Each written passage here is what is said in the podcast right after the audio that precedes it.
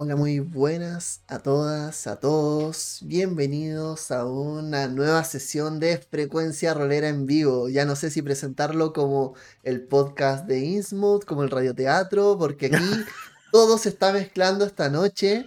Bienvenido, Paolo, ¿cómo estás? Y bienvenido nuestro querido invitado, Juan Santapau, nada más y nada menos que de la cabina Audiodrama. ¿Cómo estás?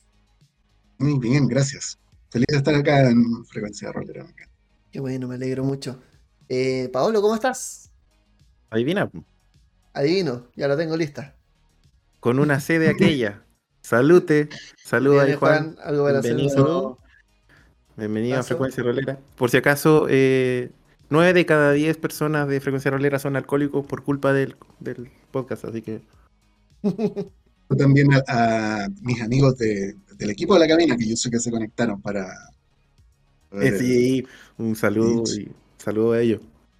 Saludos a todos, a la gente de la cabina, a todo el staff, porque de verdad está. Hoy día tenemos un capítulo súper especial. Yo sé que está eh, muy esperado por aquí por Paolo. Eh, vamos a pasarlo bien un ratito. Así que bueno, eh, primero que todo, eh, más allá de cualquier otra presentación, me gustaría, Juan, que te dieras a conocer, que nos presentaras tu proyecto, que nos contaras qué es lo que haces. Queremos saber de ti. Eh, yo vengo haciendo, por lo menos, mi trabajo artístico principalmente en cómic. desde hace más de 10 años tengo un webcómic que se llama The Secret Notes. Y está en inglés principalmente, pero bueno, igual después les voy a contar que hay donde pueden leer el pequeño libro que tengo como de, recopilación en español, pero principalmente he hecho ese sitio en inglés, porque lo empecé a hacer en un momento en que la internet como que favorecía de repente darse a conocer afuera y como hacer conexiones más lejanas simplemente. Entonces, me embalé con una, dentro de una tendencia de webcomics que hubo en algún momento como a finales de los primeros 2000 y enchufé mi proyecto de Secret Mobs, que son principalmente historias cortas, son un poco surreales, son eh, algo de inspiración de repente borgiana, me han dicho, eh, algunas son historias medias oscuras, medias como de extraña como la de Lovecraft o otros escritores más contemporáneos como China Mieri, no sé, como ese tipo de... Yo creo que esos son, son algunos que, podría nombrar como influencia. Y entre medio he hecho trabajo de ilustración, de, ilustración y guion siempre, porque en The Secret Notes yo lo escribo y lo dibujo. Y hace poco, en época de pandemia, eh, me, tiré al ruedo en un, ámbito nuevo, en un medio nuevo para mí y para todos los que nos involucramos en realidad, que es el radioteatro con la cabina. Em, esa es como más o menos la trayectoria así como de, desde mi trabajo en cómics hasta eh, el tema del audiodrama. Qué buena, me encanta, eh, una trayectoria súper notable. Creo que ha hecho como súper buena, buena carrera. Y en realidad, bueno, eh, yo conocí, para caso particular, yo conocí la cabina por recomendación de Paolo. Yo creo que aquí Paolo tiene harto que decir. Que por cierto, debo, decir que el chat acá está en llamas porque Paolo rejuveneció 20 años donde se afeitó. sí, verdad, me afeité, bueno, ahora sí, sí, tengo 36, no tengo 50, chicos, en serio. eh, oye, sí, el grupi aquí de la cabina soy yo. soy yo, yo me declaro grupi. Eh, gran, gran radioteatro o audiodrama. No sé, ahí. ahora, eh, a lo mejor unos, nuevos fans de, acá de No, definitivamente van a salir nuevos fans, definitivamente. Tienen que salir nuevos fans. Le vamos a tirar la oreja a todos. Tiene harto que ver con temática, tiene temática súper rolera. Muy rolera, muy, muy rolera. Si yo, de hecho, cuando la escuché, yo al tiro dije, uy, tengo que narrar esto, así como esta es una historia que tengo que narrarla, así como tengo que narrarla. ¿Y en qué eh, juego, Paolo, perdón, en qué juego, a qué juego te, te, te, te tincaba así como hacer algo con... No, no, al tiro. Yo dije, esto es una aventura de cult. Esto es cult. ¿Ahí conocí cult? Sí, y eh, yo, yo siempre tuve la aprensión con el cult de que un máster, si un narrador es sádico, el cult es así como el juego donde puede hacer lo que quiera. Sí, Porque así sí, como- sí, es verdad. Es verdad, es verdad. Y como que en el CUR la, la- la realidad es, es un poco relativa, entonces como no sé, si alguien no quiere hacer algo, se va para otro lado, es como no sé, vuelve donde mismo. eh, o, o le aparece, no sé, uno de los como arcontes o todos esos personajes. no- Claro. Sí, no, pero yo al tiro cuando. Bueno, es que ahí tienen que escuchar. No quiero spoilear a quien no lo haya hecho, pero si escucháis la cabina, esta volada de que existe la, el área, eh, eh, perfectamente puede ser como. Culto, ¿cachai? El lore de cult, ¿cachai? Entonces, mm, fue lo primero que se me vino a la cabeza. Al tiro, así, pero al tiro, al tiro, al tiro. al tiro. Oye, Bueno, el eh, cult- ¿hmm? el, el cult tiene algunas ideas como de gnosticismo, así como de que hay otro, de que nuestra realidad no es la realidad completa, no es la realidad total, hay una realidad subyacente, como la misma onda de, de- de- de la literatura de Philip Dick, que también algún amigo, un amigo me dijo, oye, la cabina es Ubik, un libro de Philip Dick. No sé si lo, lo, lo- lo ubican. Philip Dick, sí. Sí, obviamente no. el precursor de Voy a Ese tener- Cyberpunk. libro- el libro de- Soy- voy a soy- tener soy- que ir a, a leer. Sueñan los androides con ovejas eléctricas.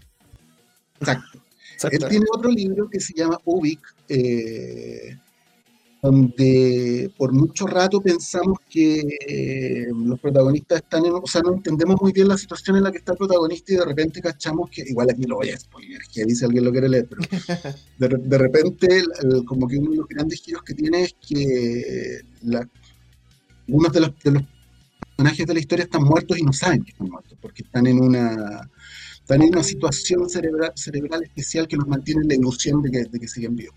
Bueno, para quienes vieron Black Mirror, San Junipero es un poco. eh, tiene un poco esas vibras. Eh, oye, antes de empezar, vamos a saludar primero a nuestros auspiciadores. Porque Uy, yes. aquí ya el, el chat ya empezó aquí. Bueno, saludamos primero a la gente que nos está viendo. Elamir, Fragilities, gracias por darnos el like. Eh, también nos siguió otro Elamir. ¿Cómo estás? Eh, un gusto. Y la Tamara. Mira, Y- está y Mina SC, Mina. que es una seguidora de la cabina. Sí, así que un gran saludo a la gente que está aquí dejando sus comentarios. Eh, vamos a hacer una ahí una, un espacio para que dejen sus preguntas para, para acá, para Juan. Obviamente no les va a decir cómo va a terminar esta primera temporada, pero quizás sacamos algo de información interesante aquí para poder. alguna exclusiva. Eh, y obviamente el gnomo trolero troleando. Yo quiero saber si Juan juega D&D. Mira, wea. mira la pregunta. Ya, ya vamos a tener ese espacio. ya. estoy, me estoy leyendo los manuales de... Ah, muy No, bien. Voy a botar la mesa. Muy bien. Eh, frecuenciarolera.cl para la gente que eh, nos está escuchando ahora por primera vez, que se nos está uniendo, es el lugar donde concentramos los episodios anteriores del podcast, el actual play y prontamente los episodios que se vienen como juegos de rol en Twitch. Eh, tenemos un montón de redes sociales, las que son más activas en este momento son Twitch y la comunidad de Discord, aparte de Instagram, Facebook, obviamente, donde está toda la información.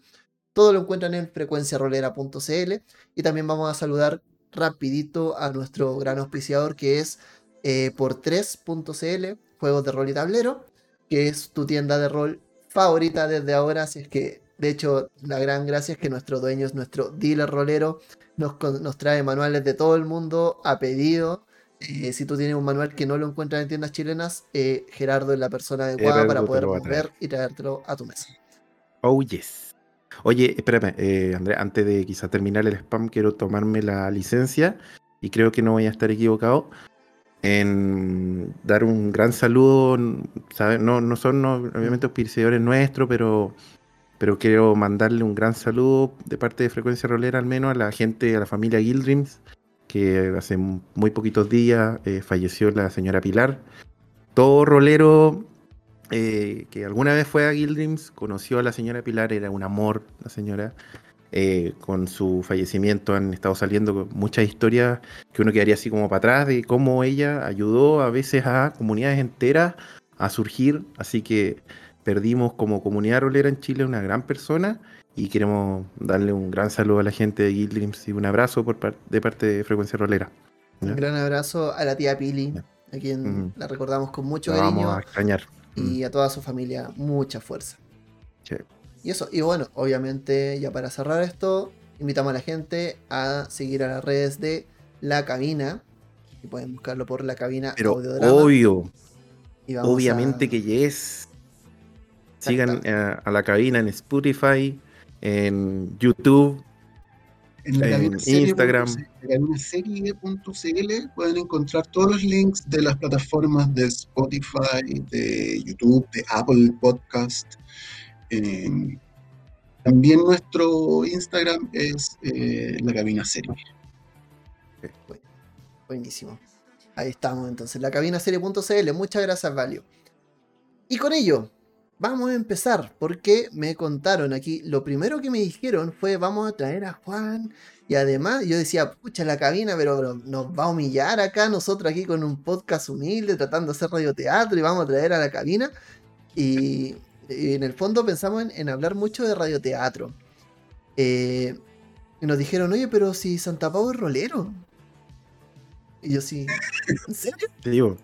Eh, O sea, Esa- de hecho, Esas yo fueron mis, averiguaciones. sí, cuando, cuando yo vi la, los primeros como imágenes en el Instagram de la cabina, empiezo a notar que, claro, hay una buena escena de la trama, los teasers, las portadas, y de repente empiezo a ver Celeste, y sale una ficha de trasfondo. Y dije, esto, esto tiene tufo a, a rol. Aquí, aquí hay algo. Y yo que onda de ficha de personajes. onda, yo- yo, vi una ficha de personaje, sí. Yo vi la, yo me quedé maravillado con la ficha de personaje de Bernardo. Mejor personaje de la, de la cabina.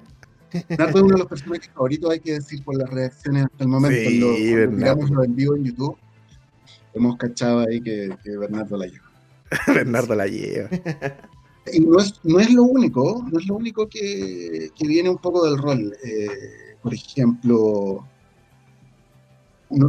para la gente que juega juegos de mundo de tinieblas, oye, no solo, no solo de, de White Wolf, de otras editoriales también, está mucho la idea de que los capítulos empiezan con un epígrafe, con una mini historia, así como en el caso de Vampiro, de repente, no sé, hay así como un carril, así un texto de algo que, que viene del libro de Nod, ponte tú.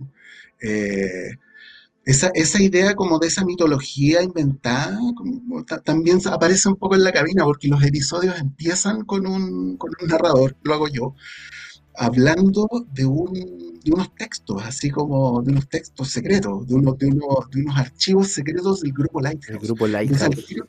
claro, y, y esa es parte de la mitología de la serie. Eso en parte es rol y en parte es un poquito el rollo de la estructura de la serie Lost de los 2000, que a mí igual me interesó harto ese aspecto de Lost, como que tuvieran, que fueran avanzando por una parte en desarrollo de personajes, por otro lado en la mitología, ¿cachai? Que tuvieran un super mega misterio que podía tirar para cualquier lado, podían ser aliens, podía ser algo eh, de- de- arqueológico, pero que se va, de- se va develando de a poco. Entonces yo, a, a nosotros nos interesaba desde un principio ten- tener ese como doble juego de, de- de narrativo, por así decirlo. Así que, pero sí, ahí había un, un enganche con el, con el rol definitivamente. Mm.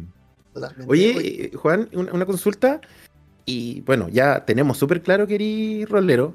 Bacán. Parte, eres. Uno de nosotros. uno de los. Uno, Sí, eres uno de nosotros. Claro.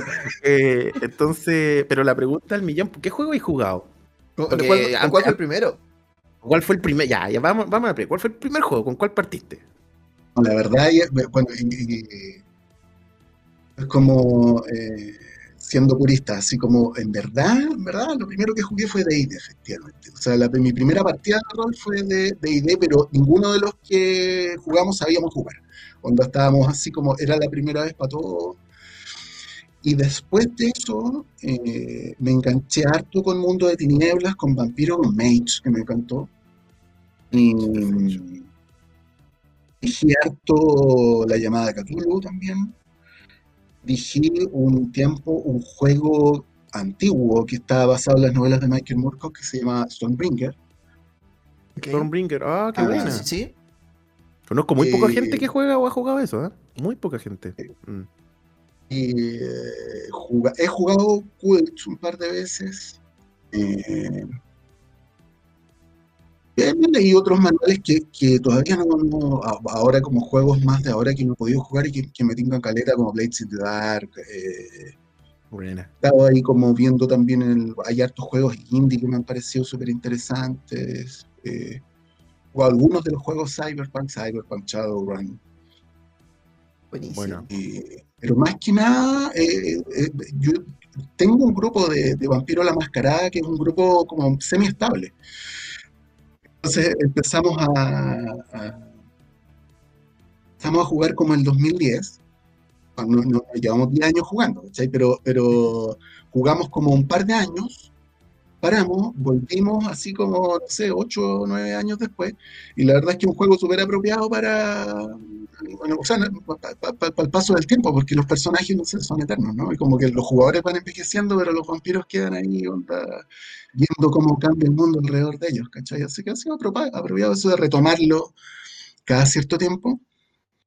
Y la verdad es que mi grupo de, con mi grupo de vampiros yo paré de dirigir eh, principio del 2020 cuando empecé con la cabina. Era director de juego. Y tú eres narrador. No era solamente el jugador. Yo era el narrador, sí. No, grande. No, completamente de los nuestros. O sea, eh, pero people ahí. Claro. y, tuve que, de hecho, tuve que parar de, narrar porque empecé con la cabina. Y, la, y, el tipo de trabajo de guion de la cabina es como que ocupa justamente como la parte creativa que yo ocupo como de narrador de rol. Entonces era una cosa otra. Oye, qué genial. Y ahí empezamos, empezamos con la cabina y dejamos el rol en stand Yo debo decir que aquí me voy de espaldas porque yo cuando me dijeron no, si es rolero, yo pensé que no iba a decir no, jugué de, de alguna vez y lo dejé así como. No, si el hombre, no, si el hombre de verdad, por no, sí, no, no, era, no era de cartón. No, no, no, no. no para nada. Salud por eso, ¿eh? Salud, por, salud por eso. Eh, de verdad, que bueno el bagaje, eh, súper amplio. Y bueno, me imagino que si tú me dices que en algún momento eh, el espacio creativo de la cabina empezó a tomar este espacio rolero, yo me imagino que mucho en, algún momento diste este paso. O sea, eh, ¿cómo, nace la cabina en este caso? Eh, ¿Nace a partir de una historia? ¿Nace a partir de, algo rolero en particular? No necesariamente, no tiene por qué, pero si hubo algo, hubo algo en tu, en tu bagaje que haya hecho que haga clic en este, en este tema. Hay una historia de origen, pero, pero no desde un comienzo con el rol, sino que es una historia de origen de las ideas que es un tema que a mí siempre me interesa conocer como de, las películas o los libros que me gustan en el fondo, como qué fue lo, cuál fue el primer desarrollo, de repente estas cosas parten de algo súper distinto. Y la idea original de la cabina es muy antigua. Eh, estaba, yo creo que estaba esbozando como mis primeras ideas para cómics cortos y qué sé yo, y de pronto tuve una idea que no se prestaba para nada como con cuentos o como con cómics breves, sino que era una idea para algo más extenso. Y era en un género, en un subgénero de la ciencia ficción que a mí me gusta caleta, que es las historias de primer contacto. Eh, las historias de primer contacto con un contacto, por ejemplo. La película con eh, Jodie Foster, que está basada en un libreto de Carl Sagan. Eh, o, más reciente, Arrival. Arrival es otra, es otra historia de primer contacto, ¿no? En el fondo, ¿qué pasa? Los seres humanos eh, enfrentan la aparición de una especie nueva, de una forma de inteligencia nueva, se encuentran con un plano completamente nuevo, etc. A mí me, bueno, a mí me, me, encanta ese tipo de historia. Hay una de Star Trek también, el primer contacto me encanta ese, ese, como subgénero. Otro subgénero que me encanta es el de los ladrones de cuerpos, pero no, no tiene nada que ver con la cabina, así que solo, solo otro, es otro de mis fetiches. Pero las historias de primer contacto me fascinan. Y la idea que tuve fue, ¿qué pasa si hago una historia de, de primer contacto, pero no con inteligencias alienígenas, sino que de pronto descubrimos que toda esta gente que dice que hay un más allá, que hay una vida después de la muerte, tiene razón? Y ese más allá, además, es un lugar que uno podría hacer un mapa, podría hacer una, carta, es decir, eh, eh, tiene, constantes, tiene lugares que las personas que han estado ahí, todos dicen haberlos visto, qué sé yo. A lo mejor ese lugar está habitado por otra clase de inteligencia, no sé, se puede explorar eso. Entonces mi idea era súper, mi idea era como hollywoodense, era así como de, era como con efectos especiales y con presupuesto, como que no, no, no me servía para nada que yo pudiera hacer, o sea, yo no podía hacer una película así como un largometraje de ese tipo, como, como tomando esa premisa. Y en mi idea, onda, eh, no sé, al, al, protagonista o a la protagonista la mandaban a explorar este nuevo mundo que era como un poco la inspiración del área de la cabina eh, y llegaba con reportes de lo que está pasando ahí, probablemente, no me acuerdo porque fue hace mucho tiempo, probablemente se queda atrapado o atrapada, no sé, y, ahí empieza la mecánica de las aventuras así como más hollywoodesco. Pero como no era nada que yo pudiera realizar en ese momento, lo dejé ahí. Después, eh, muchos años después, jugando rol, de hecho, con el grupo de vampiro, empecé a ver que se estaban empezando a transmitir eh, online como algunos juegos, como que partió todo este fenómeno, un poco que se potenció heavy con la pandemia. Sí. Y, una, de, una de las jugadoras del grupo es Nella Muray, que es la, dramaturga, protagonista, es Celeste Román. Celeste Román. Celeste, Celeste. Gran, grande Nelda. Eh, es, mi, eh, eh, eh, es, co-guionista, es una de, de, las cabezas creativas de, de la cabina. nosotros habíamos tirado la idea en algún momento de hacer un radioteatro, porque era otro formato que a mí me interesaba como guionista, aparte de los cómics. perdón, perdón que te, interrumpa. entonces, a ver, ¿Nelda juega contigo, vampiro, igual? Sí, oh. Oye, o sea, es que, es que, literalmente tienen a Critic, tiene la mansa mesa, literalmente el Critical Role de Vampiro de la Mascarada, Sí, totalmente, buenísimo. Sí, que nomás. Perdón que te interrumpa. Oye, pero eh, mira, justo iba a tocar un tema súper interesante y quizá eh, ahí entra algo bacán. Eh, tú, tú me, me, estás comentando lo mismo. Tienes este grupo, empiezan a salir estas ideas para la cabina. ¿Y cómo deciden el formato? Porque eh, hoy en día es súper, no, no, voy a decir fácil, pero hay accesibilidad para poder elegir entre muchos tipos de, formas de transmitir un contenido, de expresar una idea. Puede ser la escritura, los videos, actuaciones, etc.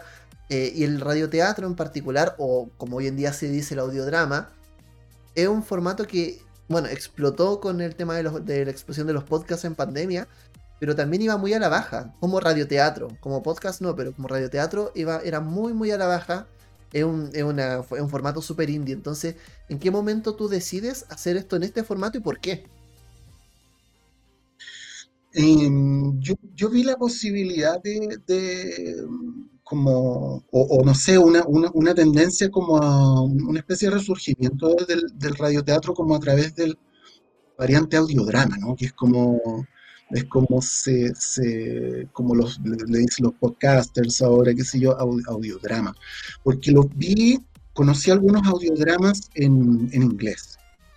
Y uno muy de culto que se llama Welcome to Night Bay. A lo mejor alguien en el, ahí en el, lo, le suena. Y otro que se llama The Magnus Archives. Y yo caché que esto, eh, eh, empezaron a tener esto, estos audiodramas, esta audioserie, empezaron a tener como harto seguidor, harta onda. Eh, entonces caché que era factible, que era posible. Y por otra parte, Nelda venía con harta actividad con su compañía. Nelda, Nelda es codirectora de una compañía dramática.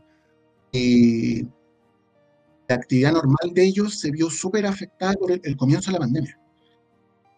Entonces empezaron a hacer actividades como lecturas por, eh, por Facebook Live. Eh, y como que yo veía los comentarios de la gente en Facebook Live, decía, oye, esto me recordó el radioteatro cuando yo era chica, no sé qué. Y yo decía, oye, estamos todos pensando en lo mismo.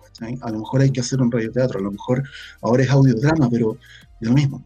Eh, y, ahí pasa algo importante que es un poco la tercera persona que, trabaja eh, en, el origen de la historia, por lo menos, porque la cabina la hace, un equipo grande, pero eh, en el origen de la historia somos nosotros tres, con Nelda y Alfredo, que es la participación de Alfredo, que yo tengo la suerte de tenerlo como amigo, que él es sonidista y músico, productor musical y, y o sea, eh, sonidista y músico. Entonces, él hace toda esta tremenda pega de hacer la música original y además hacer el montaje de la cabina, que es como montar una película en el fondo, porque estamos todos grabando cada uno en su casa y él tiene que hacer calzar todas las pistas.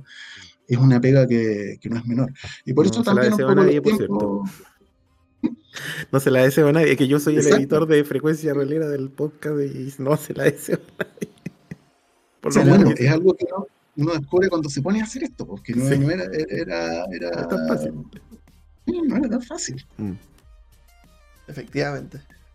Oye, disculpa, disculpa, eh, eh, un, tú, tú, nombrabas igual de el tema de la música, yo, es una de las cosas que yo amé del, la pega que se mandó, es espectacular. De hecho, yo, yo, composición original. Es composición original. Y yo cuando escuché, dije, es que yo necesito esta weá para, Nosotros en nuestro podcast, como no es un. La verdad es que no. Es un podcast chico, completamente amateur. Busco música en internet nomás de YouTube que suene bien y ya lo voy poniendo, chao nomás. Espera, espera, espera, tengo el eh, dato. Y yo, hice la tarea. Alfredo Berríos es quien hace la música. Ya, perfecto. Y cuando escuché la cabina y esa canción como la que parte, el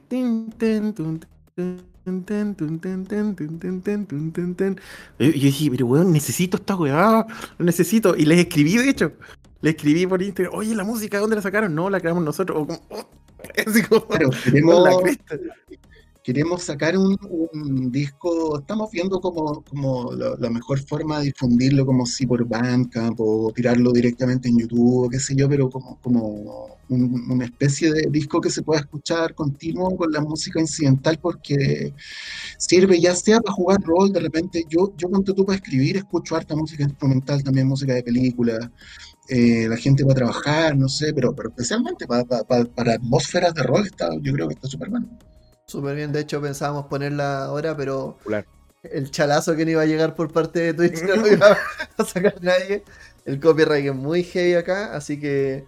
Pero obviamente está todo este tema. Y eh, me gusta, me gusta también eso, eh, como tú lo planteas en términos de. Bueno, tú dices que para escribir todo pone esta música, increíble la música de, de Alfredo. Y me gustaría también saber un poquito, ya entrando a la cabina como tal, porque hemos hablado de aquí, de cabina, de cuánto nos gusta, de lo que hemos escuchado, de que son siete capítulos, vamos en el quinto, está, por, está quedando la grande, no, no quiero hablar mucho más. Eh, ¿Quién es Team Celeste? aquí y todo, pero eh, ¿de qué trata la aquí y, cómo fue? ¿De qué está tratando actualmente la cabina? ¿Qué es el área? Ese es el gran misterio. ¿Qué es el área? ¿Qué es el área? Oh, yes. Eh, Yo sí me voy a sentar a anotar. ¿ah? a propósito de eso, había un enganche, un, nexo como con eh, juegos de rol que, que, se me había olvidado y que tenía que ver con la gestación de la idea. Y es que otra de las razones por las que yo abandoné esa idea original de la cabina era porque poco tiempo después apareció efectivamente un juego de White Wolf que tenía una premisa muy parecida a lo que yo había imaginado, que era un juego que se llamaba Orpheus. Bienvenido a mi mundo. Orpheus, Orpheus era, un juego eh, de, tirar, de, que estaba limitado en el tiempo, se pensó como en cuatro o cinco manuales, no me acuerdo. Eh, era prácticamente lo mismo que, que, yo me había como imaginado en un comienzo, solo que bueno, lo desarrollaron, ¿cachai? Porque al final uno puede tener una idea, pero hay que hacerla. Y, lo importante está en esa segunda parte, digamos, la, la idea está sobrevalorada, ¿cachai? Donde todos podemos tener ideas súper buenas, pero hay que sentarse y hacerla, escribir palabra tras palabra hasta que tengamos una cuestión para mostrar. Si no, pregúntale al Andrés con que todavía está llorando con Cthulhu Fate. No, Fate of Cthulhu. Sí, totalmente. Nosotros hicimos, bueno, acá el podcast partió con una aventura que se llama Cultos Innombrables 2030, porque al parecer toda la gente está teniendo un fetiche con el año 2030. Eh, y bueno, tiene que ver con todo esto. La cabina igual, pues. Sí, por eso. eso va. Eh, y claro, eh, hicimos este culto innombrables 2030 con el ascenso de los primigenios y un mundo que vino, cómo se, cómo se rearma después del despertar de uno. Y resulta que empieza, estamos empezando la partida para unas tantas sesiones cuando sale publicado un juego llamado Fate of Cthulhu que cuenta exactamente ese tipo de historia a través de cuatro tramas distintas. Y obviamente es lo, que decíamos nosotros, las historias pueden ser buenas. y de hecho que hay algunos que están aquí comentando porque la jugaron y la vieron. Eh, pero, pero claro, si tú no estás publicando y si no estás haciendo algo con esa idea, eh, queda ahí. Y eso, eso le, aporta mucho valor ahora a la, a la cabina. Un concepto que, le dicen Zeitgeist. Es literalmente, viene del alemán, ¿no? Zeit, Zeit es tiempo, Geist es espíritu o fantasma, ¿no? El espíritu de los tiempos. y es que básicamente todos estamos afectos a la misma televisión, a las mismas fuentes de influencia, los mismos libros están ahí, todos estamos, si, si tenemos ciertas afinidades más o menos, puede que coincidan muchas de las cosas que hemos leído y qué sé yo. Entonces la mezcla, la conjunción de esas influencias hace que de repente la misma idea surja en distintas partes. Eh, esto pasa con los inventos, pasa con los descubrimientos científicos y, por cierto, que pasa con el arte y con la creación de ficción. Entonces, eh, no es raro que de repente uno encuentre una cierta como sincronía con algo que, está, que está tramando, aunque sea, o sea, ya sea una, una campaña o un cuento o lo que sea, y de repente, no sé, boom, aparece así como una película de alto presupuesto que, que más o menos toma las mismas ideas, porque las preocupaciones están ahí, como, como en el aire. Y, bueno, los, los, temas de la cabina también tenían que ver con preocupaciones que, está, que estaban en el aire, ¿no? Pero para ordenarme en el fondo, eh, eh, tengo, que, tengo que decirles como el, pitch de, la cabina, ¿no? Como la, intro. Los que no la han escuchado. La cabina se trata de, está ambientada en Santiago en el año 2030, también. Y se trata de que hay una tecnología radiofónica principalmente que permite que las personas puedan, que permite que algunos, que los que conocen esta tecnología puedan conectarse con gente muerta. El giro está en que cuando empiezan a, recibir las, las emisiones eh, sonoras de los muertos, todos ellos mencionan que hay unos ciertos lugares comunes. Por ejemplo, mencionan que hay un molino, todos han visto un molino. Eh, mencionan que hay unos números, eh, mencionan unos personajes en máscaras. Mm. la, protagonista de la historia es Celeste Román, interpretada por Nelda Muray y ella es nuestro eje, como de, ella es la que llega, a, su primer día de trabajo, en el, capítulo 1 es su primer día de trabajo, entonces ella es la que se encuentra con, eh, con esta tecnología que es secreta, es algo discreto, y, y al principio no cree, como que dice, pero ¿cómo, cómo va a ser cierto esto? Porque es como no, no tiene sentido. Si de partida, o sea, ¿qué, ¿qué, es lo que implicaría esto? ¿Qué es lo que es eso del cielo? ¿Cómo va a, estar, cómo va a haber gente muerta hablando? ¿Qué, onda todo esto? Pero eh, en sus experiencias con, con, con la, el uso de la tecnología, ya va viendo que es real o, o, que tiene una apariencia de realidad al menos. Eh, otro personaje protagónico es Néstor, que es un eh, periodista y novelista. Néstor Borliche. Entonces, ellos hacen una dupla de, investigación que nosotros eh, con Nelda somos súper fans de los expedientes X. Entonces, como que, ese era uno de los... Eso, sí, sí. Es que a mí me, gusta, me gusta Celeste porque yo soy Team Celeste porque es Scully. Es Scully. Tiene esta, esta ah, neta, ah. sí. Eso es muy, muy bueno. Este es nuestro Scully, absolutamente. Entonces queríamos, una de, los, de las cosas que queríamos rescatar de los, de los X-Files era como la dinámica de los, entre los dos investigadores principales y también otra cosa súper bonita que hace X-Files que es que es una, es una plataforma que da pie a todo, ¿cachai? O sea, una, una, semana se trata de fantasmas y a la semana siguiente se trata de duendes y después de ovnis y así. Eh, otra parte, hay, hay otro pareció más aún, que es la alternancia entre historias, entre casos individuales y una trama como la conspiración. Exactamente. Camina, la primera temporada está compuesta de siete episodios y nosotros tratamos el tema de la conspiración en los capítulos 1, principalmente, en los capítulos 1 y los que se vienen ahora, el 6 y el 7. Y esa conspiración tiene que ver con una, un hecho de política ficción que yo metí en la trama, que es que antes del, del, del, del momento digético de, la historia, antes del 2030, en el año 2028, hay un atentado en el metro. Mm, un atentado además muy, muy dramático porque es con gas letal, como el atentado que hubo en Japón en los 90. Mm. Eh, entonces, la hijado de Celeste murió en ese, en ese atentado. Y ella piensa que, bueno, si esta tecnología de la cabina es real, a lo mejor puede averiguar qué es lo que pasó. A lo mejor incluso se puede hablar con Amaro, que es el niño que murió en, el, en, este atentado. Mm. Y por otra parte, hay fuerzas oscuras que de a poco se van develando y que son operadores políticos, eh, son instituciones más grandes que la, la, fundación que tiene la tecnología, que están interesados en intervenir en esto, probablemente para acallar esa información. Bueno, eso se va develando de a poco, capítulo a capítulo. Y ahí se va perfilando un villano, que es Humberto, que es un tipo que llama, que es un tipo con una voz grave, interpretado por Ignacio de Bries, muy bien. Eh, es eh, alguien que presiona, que pide resultados de la cabina, que, vive molestando a Javier Denis, que es el gerente de la fundación. Eh, a poco vamos viendo cuáles, vamos descubriendo cuáles son las intenciones de, este personaje Humberto con respecto al uso de la tecnología para conectarse con el más allá. Entonces, nosotros lo que hicimos eh, fue estructurar esto con arcos narrativos, un poco como se hacen las, las series así como de streaming.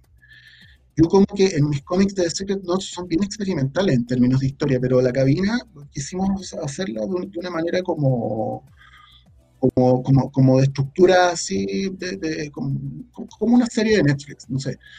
Eh, y, y, es, y, los engranajes principales de eso son arcos narrativos. pequeños arcos narrativos para cada personaje, que tienen que ver con sus propios conflictos internos, un arco narrativo que es un misterio para la primera temporada, que es eh, básicamente el del atentado. Y un gran arco narrativo que es el de el misterio de qué es el área finalmente. Que nos tiene a todos metidos, por cierto. Por lo menos a mí me tiene metido. De, casualidad, tú sabes, sí, obviamente no, no es una respuesta que vamos a tener hoy día, pero tú sabes la respuesta a esas preguntas o las has ido descubriendo en el camino. Tú me estás preguntando si yo me estoy mandando un Lost. sí, básicamente. Básicamente, sí. Qué buena pregunta. estoy mandando un Lost. Estoy, estoy, tomando el ejemplo en cambio del anime, que cuando pone misterios los tienen resueltos desde un comienzo, así que cumplen con eso. Pero hay cambios en el camino, que igual hay cosas que, frente a mitad de, la, de, trazar la trama de la temporada, se me ocurrió una idea que era mucho mejor, pero ya era demasiado tarde, ya como que chocaba con otras cosas, filo.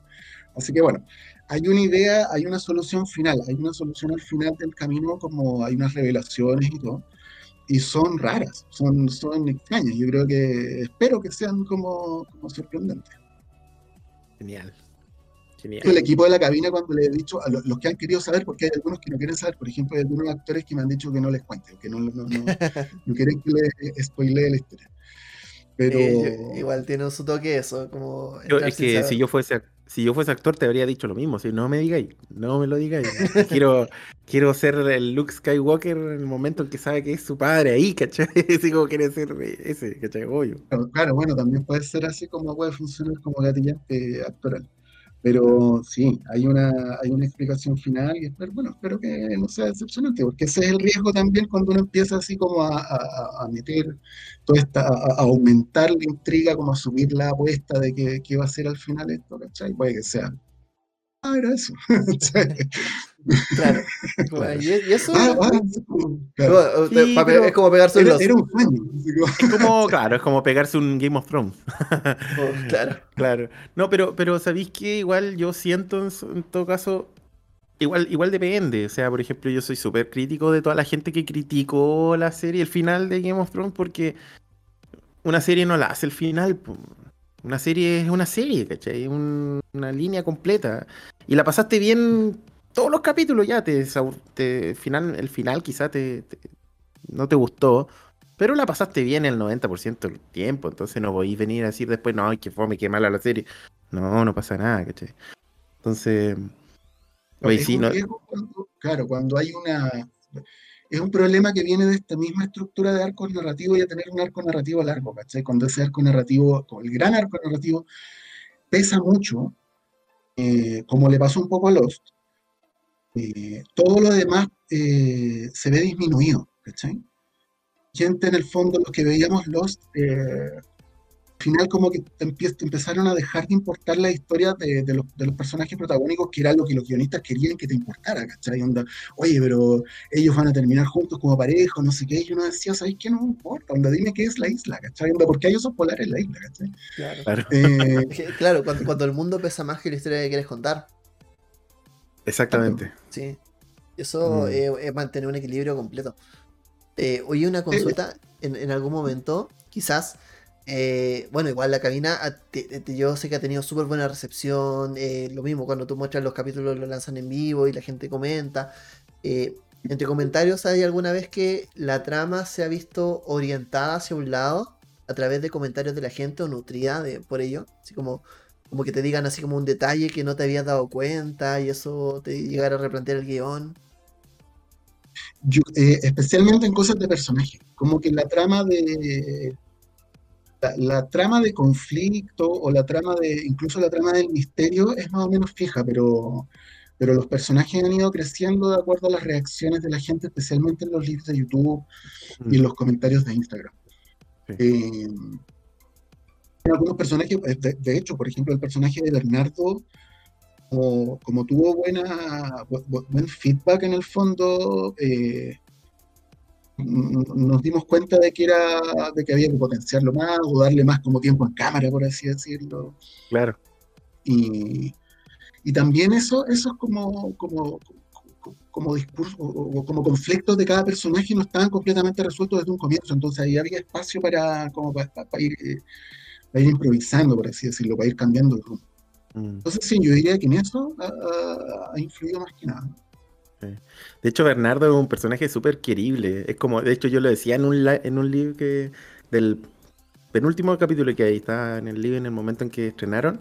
Y yo decía así como: Bernardo es como Igor. Es como el Igor de, de la serie. Pero es bacán, o sea, es un personaje bacán, no es un Igor malo, ¿cachai?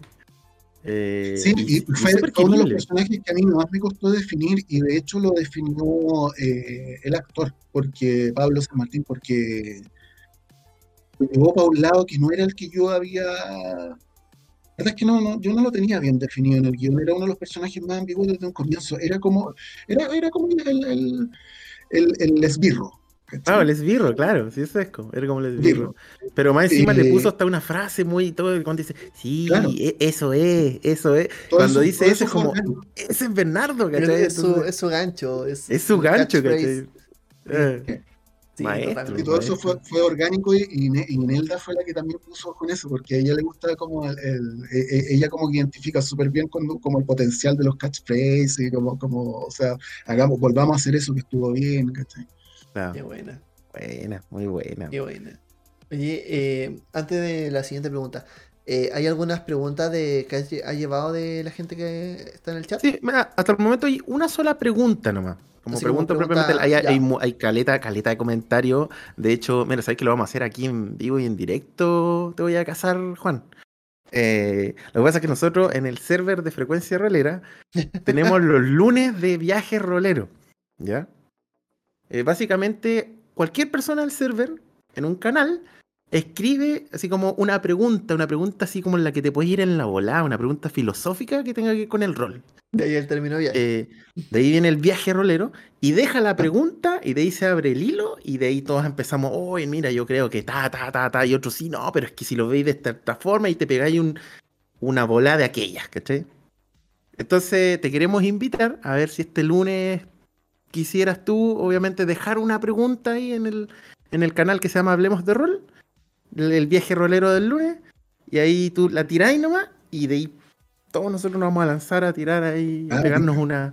Este es como un copy-paste de lo que hacía lo No, de- no es en realidad un copy-paste, pero se le- eh, a los amigos de Metajuego es lo que ellos le llaman una marihuana rolera. Nosotros so- tenemos el viaje rolero. Así que te invitamos para ver si el lunes se te ocurre de aquí al lunes una preguntita. La escribí ahí y nosotros felices. Bueno, ya, esa, y, pero y la- también dejar la premisa, o sea, para los que no sabían, también está eh, Sa- Santa Pau aquí, Juan está en el servidor de Discord, así que tenemos ahí. Sí, vos estás en el... De hecho, ya por ahí alguien estaba diciendo, eh, el Nomo, que el que lleva las, las partidas, dijo ya que ya está haciendo la gráfica para lo que quieran narrar. Sí, sí, por si acaso. Esa, esa la dejamos también si queréis narrar. Eh, bienvenido. Em, ya, no, pero tengo No, la... no, no, quiero.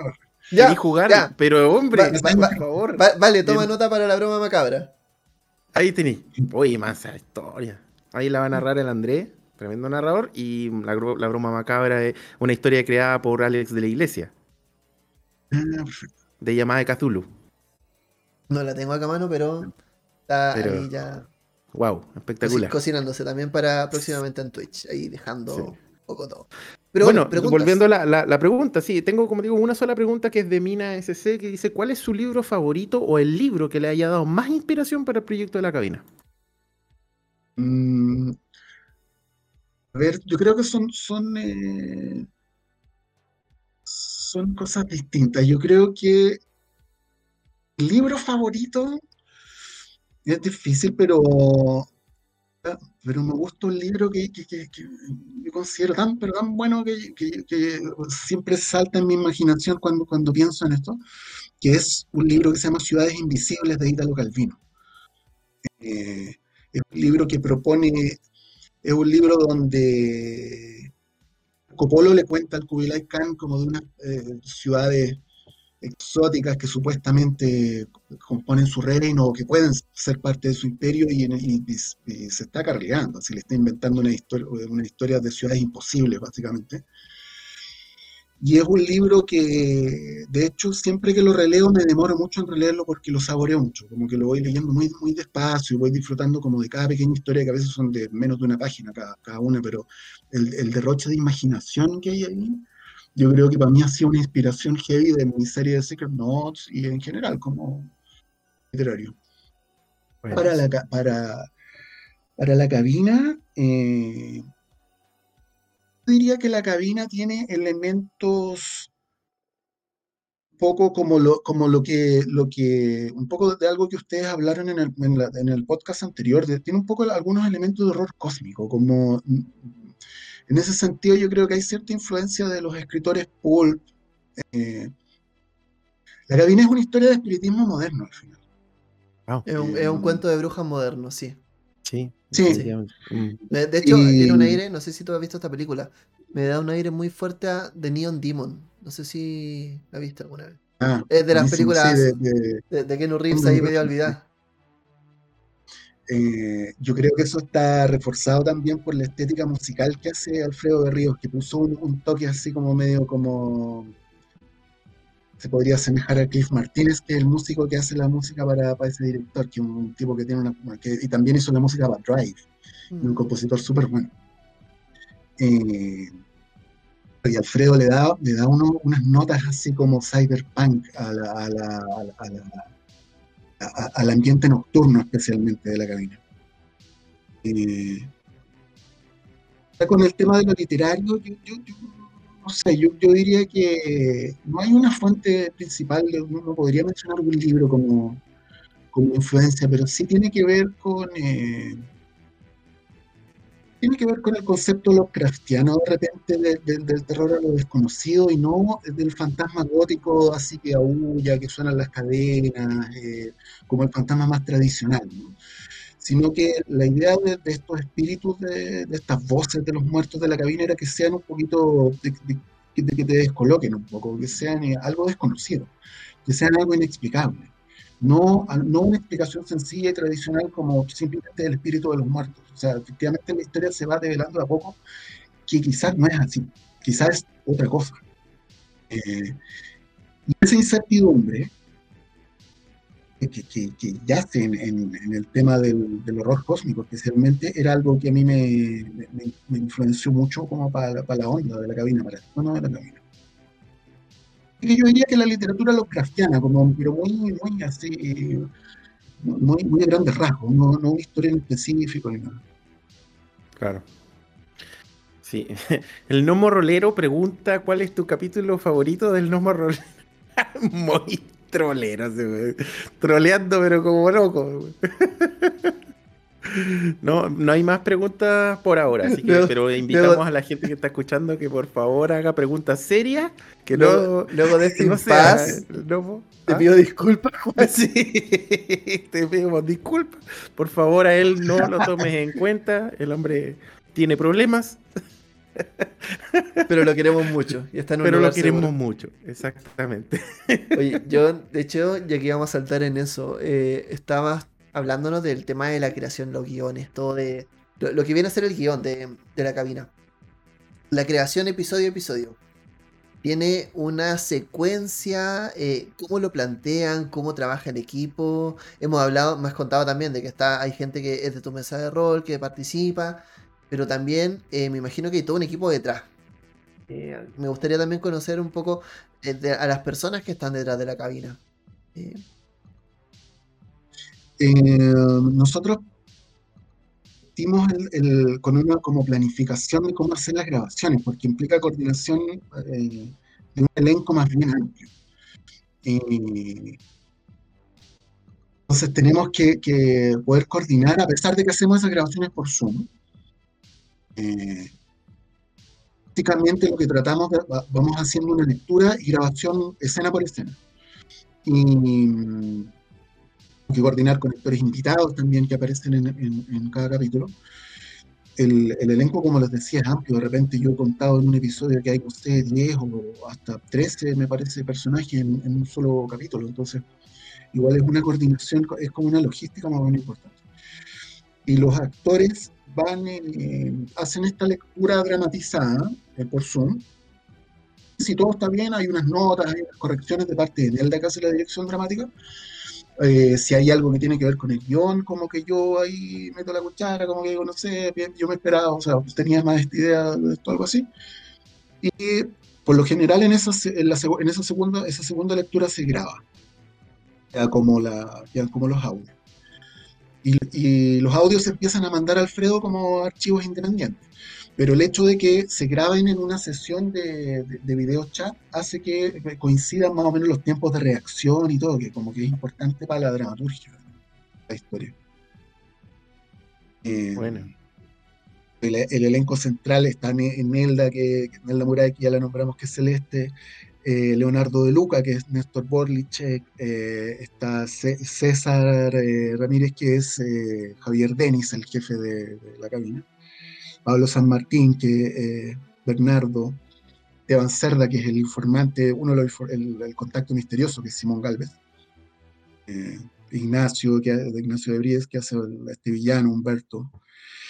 Y eh, eh, Carmen de Marta que hace Camila X, que eh, Ernesto tiene una amiga como virtual, como, que, como que paga un Zoom, una especie de Zoom erótico, ¿no?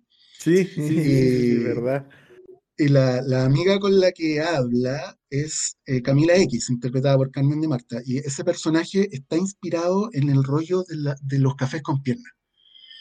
Que es una, cosa muy chilena, por cierto. absolutamente chileno y es muy extraño. Es muy particular. O sea, no es extraño, pero sí es particular.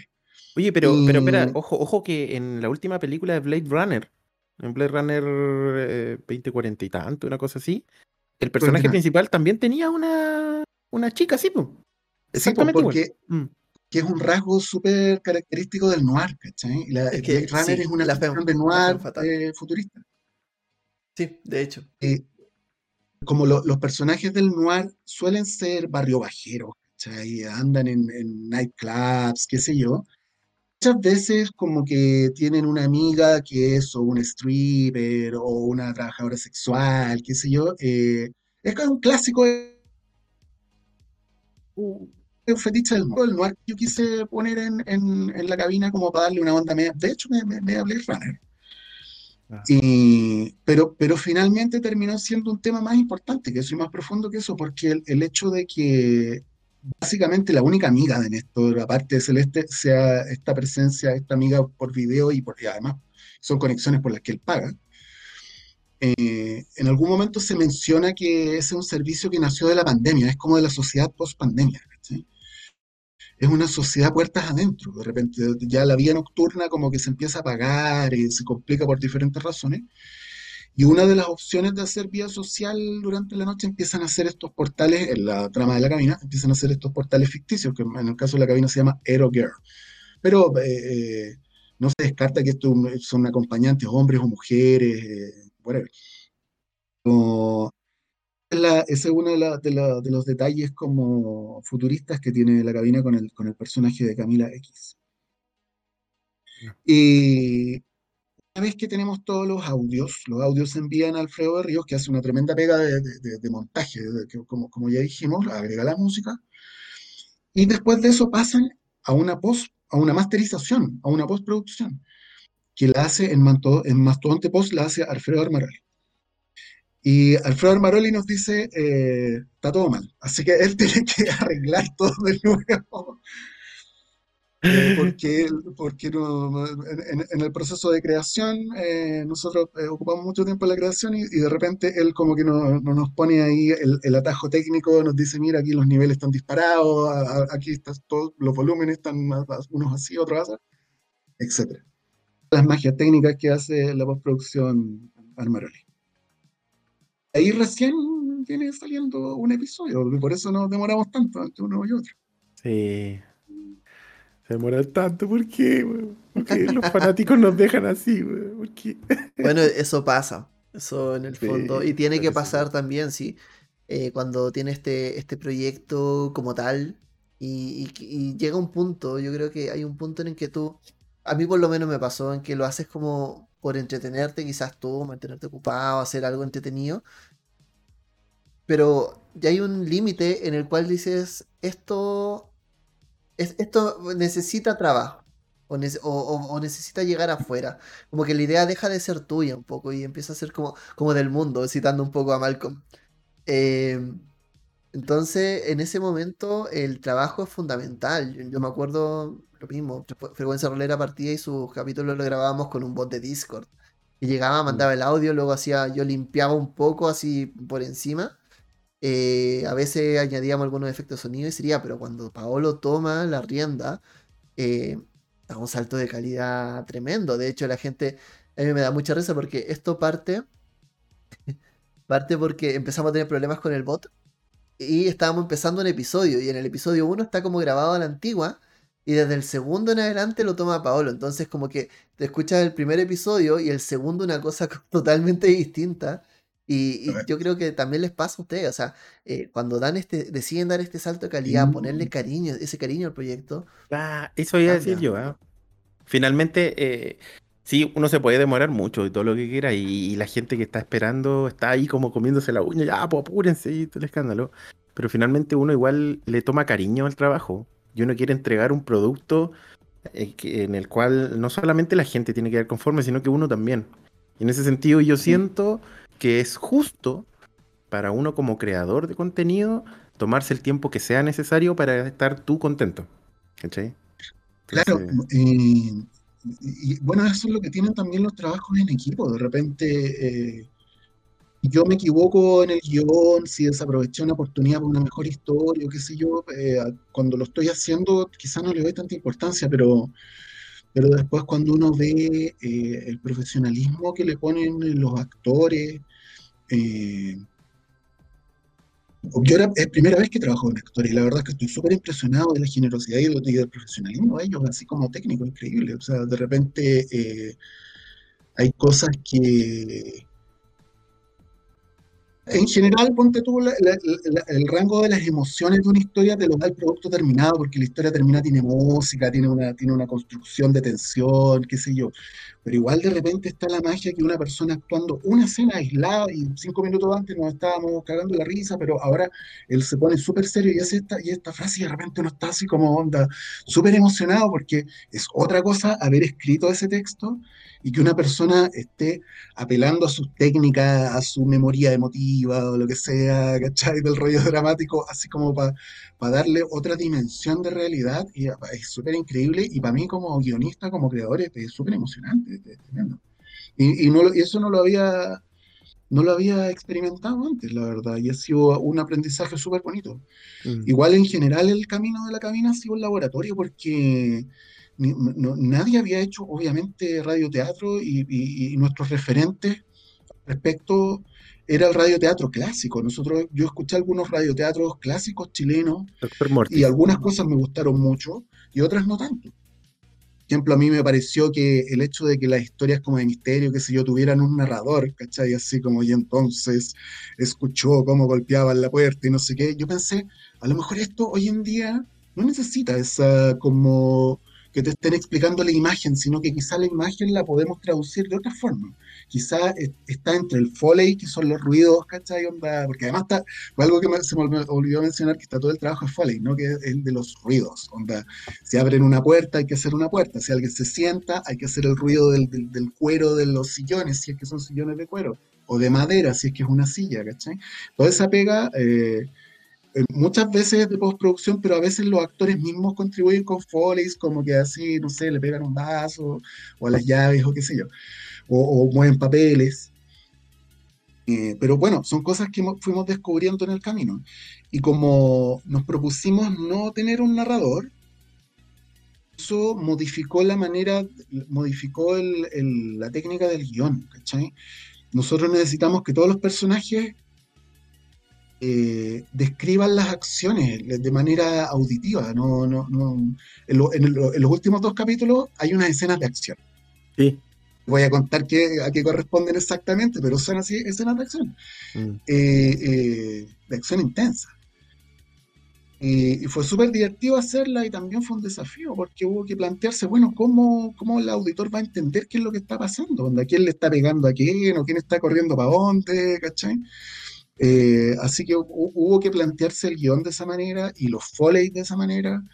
Y, las actuaciones también, pues las intensidades de los actores, qué sé yo. Así que en general ha sido un camino de, aprendizaje en un medio que es súper rico, porque al igual que el rol, es como, está todo sucediendo como mentalmente, ¿no? Está todo sucediendo en la, proyección imaginaria de los que están presentes, de los, de los auditores, de los espectadores. Pero, implica una forma especial de narración, como, como, y, cambiar algunos de, los métodos tradicionales. Claro, no, y sabéis que igual eso es lo bonito, ¿ah? es súper súper interesante eso, porque finalmente, como bien dices tú, si tú pones a una persona que te está narrando la situación, eh, igual estás como entre comillas facilitándole la imaginación al espectador. Pero si no hay un narrador, igual siento que es súper interesante el hecho de que por lo que está escuchando eh, la, persona, queda a su propia imaginación crear la imagen de esto. La cual puede ser completamente, no, no puede, va a ser completamente distinta la mía, la de Andrés, la de Juan, la de XXX. Uno se va a imaginar que están corriendo en medio de una calle arrancando para tal lado, el otro se va a imaginar que están corriendo en un callejón pequeñito, el otro se va a imaginar que están en una calle atestada de gente. No importa, todos nos vamos a imaginar que las personas están arrancando, por ejemplo, en una escena X. Pero, pero el contexto queda a la percepción de cada uno, que es básicamente como esa misma lógica que tienen todos eh, los artistas de pintura que pintan algo y finalmente cada uno le da la interpretación que quiere. ¿cachai? Entonces, yo encuentro bastante interesante eh, y me gusta, de hecho, encuentro que es mucho mejor. No, sé si mejor, pero a mí personalmente me gusta más eh, una, cosa así que, que alguien te esté como facilitando la pega de mira y aquí van corriendo eh, por tal lado y cosas por el estilo. O sea, eso es como la, la gran la gran ventaja que tiene el tema del audiodrama hoy en día. en nuestro caso nos favorece ese como nos favorece ese elemento de lo que no se ve porque es una historia de misterio. Entonces, si hay un grado de morbo, si hay un rollo que uno se está pasando, si hay algo que dice, no, ¿qué es eso? Y no describen qué es lo que es, a nosotros nos juega a favor, ¿cachai? Porque claro, totalmente. Funciona como suspenso, como misterio, crea una tensión. Ahora, de repente, si a uno como narrador de una mesa de rol te pasa que jugadores te dicen, ah, pero el compadre estaba al lado, yo pensaba que estaba a 10 metros, ¿cachai? Y uno se siente mal, porque ah, bueno, a lo mejor no, lo expliqué bien, quizás debería haber puesto unos monos acá, no sé, para que entendiera que yo estaba encima tuyo. Claro. Pero... Sí, no, pero ahí es diferente, porque en realidad ahí como está la, la situación de que el personaje actúa en base a la base. no, hay un, no hay un texto definido, ¿cachai? La cuestión es improvisar en el momento, claro, se producen, se pueden producir esos problemas. Claro, claro, son campos de interacción completamente distintos mm, también. Completamente eh, diferentes. Me gusta mm. mucho cuando, eh, por ejemplo, el mismo radioteatro o el audiodrama eh, habla de este tema, de la, de la música, por ejemplo, diegética y extradiegética. Es como todo este tema de la música diegética, corrígeme si me equivoco, pero es lo que está escuchando el personaje por ejemplo, si yo digo que tú entras al bar y está sonando un jazz suave y pongo esta música, es lo que está escuchando el personaje, o los pasos, los disparos, etc. Y la extra diegética, claro, y, claro, y la extra diegética es toda la música en la, cortina de entrada, la música de acción cuando el tiroteo. Eh, entonces, hacer ese equilibrio y, buscar cómo, cómo, funciona cuando se sienta el personaje y suena la silla y buscamos ese. Es, una, es un trabajo súper, súper lindo. súper. Eh, y, Alfredo nos ha contado que él usa técnicas de, de, diseño sonoro cinematográfico que moderno, que, que, involucran, por ejemplo, tirar ciertas frecuencias de bajo, ¿cachai? Que sirven para aumentar la tensión, que estamos siempre presentes en, no solo en películas de terror, pero especialmente en películas de terror. Eh, si tú escuchas el mundo sonoro de la primera película Alien, ponte tú, eso es súper sutil y súper rico, de cómo, cómo va generando como esa tensión a través de, de, ruidos y frecuencias. Eh, entonces, claro, el tema de la, de la, música también va de la mano de, lo inmersivo, ¿no? Que esta, esta, experiencia, ya sea en el radioteatro o en el rol, hay una experiencia inmersiva en general, como de sentir que estamos todos ahí, que estamos percibiendo este mismo espacio. Mm. Esa misma historia, que, las amenazas son las mismas. Totalmente. y, también llegar a ese, ese nivel de, de, complicidad también. El rol nos aporta un poco ese contrato en el cual eh, no importa tanto, o a veces entrega más información, pero quizás no debería importar tanto si el personaje efectivamente lo tenía a un metro o a 10 metros y buscar cómo yo con otras herramientas lo voy, lo, voy enumerando. En el rol yo, yo quizás sí tengo que decir que abren la puerta y suena con un chirrido, el cual te, eh, te estremece la sangre, y en otro eh, simplemente suena la puerta como se abre. Entonces, mm. Eh, llegar a ese nivel de contrato y generar estos pequeños vínculos, estos matrimonios, eh, es súper rico. Yo antes de partir con las siguientes preguntas, me gustaría como hablar las que tiene la gente en el chat. Eh, Paolo, las tengo, de hecho. las tienes ahí. Las tengo anotadas, efectivamente. Tengo, ahora salieron varias preguntas. Creo que igual algunas ya las de, ya las, respondiste justo cuando, cuando ellos las iban haciendo. Por ejemplo, Gran Kalila nos pregunta que nos cuente un poco de su proceso creativo, pero siento que esa ya está, mm, está como respondida. A menos que quieras agregar algo más a lo que ya habías dicho anteriormente. Em, creo que quizá lo que, lo, que podría agregar es que siempre va dejando un espacio como, para, como de improvisación, como que no, no, hay una... Está todo sentado desde un principio. El, escritor de, de Game of Thrones, Martin, tiene una, tiene una metáfora súper buena para, explicar como, como, dos tipos de novelistas, dice él. Dice que hay novelistas jardineros y novelistas arquitectos. El arquitecto, partir por el que no es él, el arquitecto es el que tiene todo el plano desde un comienzo desplegado frente a él de cómo va a empezar la historia, por dónde se va a ir y cómo va a terminar. Mientras que el jardinero planta unas semillas de historias, va viendo cómo crecen. Entonces él dice, el George Martin dice, yo soy jardinero, yo, voy viendo cómo germina la, planta, cómo para dónde se va, qué sé yo. Eh, no, por eso es que él no es como tímido a la hora de decir, pues, bueno, este, para dónde va a ir esta historia, qué sé yo.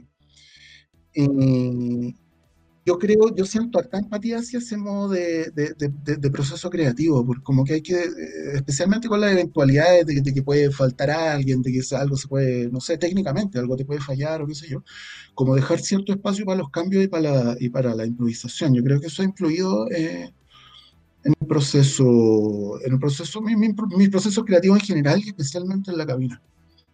Perfecto. Oye, de hecho, sabéis que me estabas hablando y al tiro de mí se me ocurrió así como el arquitecto, rol clásico versus el jardinero, PBTA, Fate, eh, hitos, sistema hitos. ¿Cachai? Es como. Yo, o sea, yo, creo que. como que se me vino al tiro a la mente eso. Eh, yo creo que todos pueden ser, todos son jardineros, independientemente del juego, o sea, porque en el fondo no solamente estamos hablando de la historia que contamos nosotros, o sea, si eh, la única forma de ser un arquitecto es que yo tenga una historia escrita y venga y mi campaña de juego significa yo, sea yo contándole una historia en la cual sus personajes no influyen en nada, no pueden cambiar en nada al mundo, no me interesa lo que le está pasando, simplemente quiero que hagan lo que yo quiera y muevo los hilos para que eso ocurra. Ahí soy un arquitecto rolero, eh, pero en términos como, como de una campaña debería apuntar siempre a, que, a eso, tirar esta semilla y, poner a las personas en el mundo y, es un problema, que puede, un problema que puede pasar con las campañas como publicadas, pues, con las campañas oficiales de los juegos, que de repente eh, pueden sonar fascinantes, pero, pero, esto igual es un problema como de, quizás de productos más o de, campañas más antiguas, porque como que el rol moderno en general considera un espacio para la variación, como Totalmente. que no, no, están tan enrieladas las historias. Es que, es que, eso, eso es lo que hoy en día se está, entre, entre comillas, tratando de estilar sin embargo, obviamente sigue la línea antigua de de quinta edición está pegando como loco y, todo bien, ¿cachai? Pero efectivamente hay una, tremenda corriente que, apunta a esto, a llegar a una mesa con una semilla y de ahí entre todos creemos la historia. Yo no tengo ni la más remota idea cuál va a ser el final. Contemos el final entre todos, ¿cachai? Sí, una, una, disculpa que yo no, quiero ser el abogado del diablo, pero eh, yo siento que D&D también está avanzando en eso. O sea, lo que pasa es que, eh, claro, cuando, el diablo! Cuando, tú eres el narrador viejo, antiguo, antediluviano, que está ahí como eh, contando siempre la misma historia, no importa que, te, que estés jugando el último juego de rol más indie del mundo, vaya a jugarlo así. Entonces, eh, ahora por ejemplo es lo mismo, o sea, el último módulo de Strat eh, es mucho más abierto y viene con otra guía, es que va reimaginando todo, entonces, siento que te, lleva mucho más, o sea, independientemente del juego que sea, porque aquí, bueno, cuando lo sabe mucho, pero aquí como que no nos gusta mucho de ID, pero... bien... Me dio esa impresión, sí, como que vi una mirada al Discord así como que me dio esa impresión que no eran muy dungeoneros. Sí, pero grande de, de, lo más grande, dice Kalila. pero es una especie también de, no sé si es un poco, es un poco el chiste también de, de este, de, este de que pone un poco al jugador muy, muy por debajo de la historia que se cuenta, eh, sin inferencia. Pero siento que hoy en día jugar D&D pues, es tan válido como jugar cualquier otro juego en la medida en que estemos, en, la medida en que nos estemos divirtiendo con ello. Mientras sea divertido, démosle. No, y de hecho no es que nosotros odiemos D&D, o sea, puede que a nosotros no nos guste, pero D&D es un juego... Eh, hay que... Es una cuestión que es padre de los juegos de rol y, así, y todo bien, ¿cachai? Y hay gente que le gusta, muy bien, qué bueno, me encanta eso. Oye, otra pregunta. Ah, perdón, perdón. Se me queda una idea que es que de repente uno, uno como que se enamora un poco de, como cuando llegáis con una, una idea que tú consideráis muy buena a la mesa. Por ejemplo, un desenlace dramático, ¿cachai? entonces e, está la tentación siempre de llevar, de conducir todas las acciones para que pase eso. Y bueno, y de repente eso es válido también, pues, ¿cachai? A lo mejor uno todo, todo el transcurso de la, de, la, de la aventura se puede plantear de manera modular por escenas, por ejemplo, que pueden pasar unas antes que otras, da lo mismo, pero finalmente igual va a haber esta revelación o, una escena clave como en la que se van a encontrar los caminos, independiente de por dónde se vayan los jugadores, ¿no? Es que de hecho, mira, te diste en el clavo. Yo, personalmente, dentro de la Cueva del Loco, tengo una serie de historias que son de un juego de rol que se llama Tales from the Loop. ¿Ya? ¿Ah? Que un juegazo. No sé si, no sé si conocí el. Eh, bueno, eh, deberías conocer a Simon Stalenach, que es un ilustrador. Sí, claro. Claro, claro, conozco a Simon Simon Stalenach creó una historia que, nace de sus ilustraciones que se llama Tales from the Loop, que habla de, este mundo de los años 80, en donde hay una mezcla con también este tema del, como futurismo, hay máquinas y cosas por el estilo, hay, hay un como de cyberpunk rural, así como Sí, es una bola muy, muy loca. Bueno, y existe el juego de rol de Tale from the Loop, en donde tú mm. interpretas a niños, niños que tienen entre 10 y 15 años, eh, y estos niños, eh, bueno, esto, todo este, este loop o el bucle, que es esta construcción que hay ahí cerca de este pueblo, genera experimentos y esos experimentos van, eh, de alguna forma u otra, afectan de manera, manera directa o indirecta al pueblo. Y tú eres un niño que por algún motivo se ve inviscuido en algún problema que tiene que ver con algún experimento o algo del bucle. Entonces, eh, bueno, es entretenidísimo primero que todo el juego, muy entretenido, pero dentro de este como eh, ciclo de historias que yo estoy contando en la Cueva del Loco, efectivamente son historias que son autoconclusivas, son puros one shot, de, una sola sesión que dura dos horas, no más. Y efectivamente es tal cual como lo dices tú. De hecho, yo cuando parto, antes de partir con los chicos, le digo, chicos, vamos a jugar hoy día, vamos a jugar esta historia, cada uno se hizo su personaje y todo bien, pero para que lo sepan desde ya, esta historia tiene un final, tiene un inicio, ustedes me van a contar cómo va a ser el remedio y todo, pero, pero la historia ya está, porque necesito que la historia tenga dos horas de duración, que eh, ¿cómo se llama? Que, y que termine de esta forma, porque son son ocho historias, y cada de estas historias son autoconclusivas, cada una, pero hay una gran trama que la une, ¿ya? Entonces, tal cual como dices tú, no es malo que ocurra eso siempre y cuando haya un contrato social inicial en la cual tú a los jugadores les dices, oye, esto va a ser así para que lo tengan en cuenta, porque hay mucha gente que juega rol y que odia el Railroad y que tiene toda la, la, ¿cómo se llama? La, eh, todo el derecho de que no le guste, pues, están todos sus derechos. Entonces aquí tú tienes que partir diciéndole, vamos a jugar, ojo, pero esto es así. Y, hasta el momento las historias están funcionando perfecto, a la gente le ha gustado mucho, pero todos saben que la cuestión va a terminar de este punto, que les voy a dejar, y son por escenas, y en cada escena les voy a decir, cuando termina la escena es como obvio que nos vamos a ir para este otro lado, ¿cachai? Pero está bien, están jugando la historia.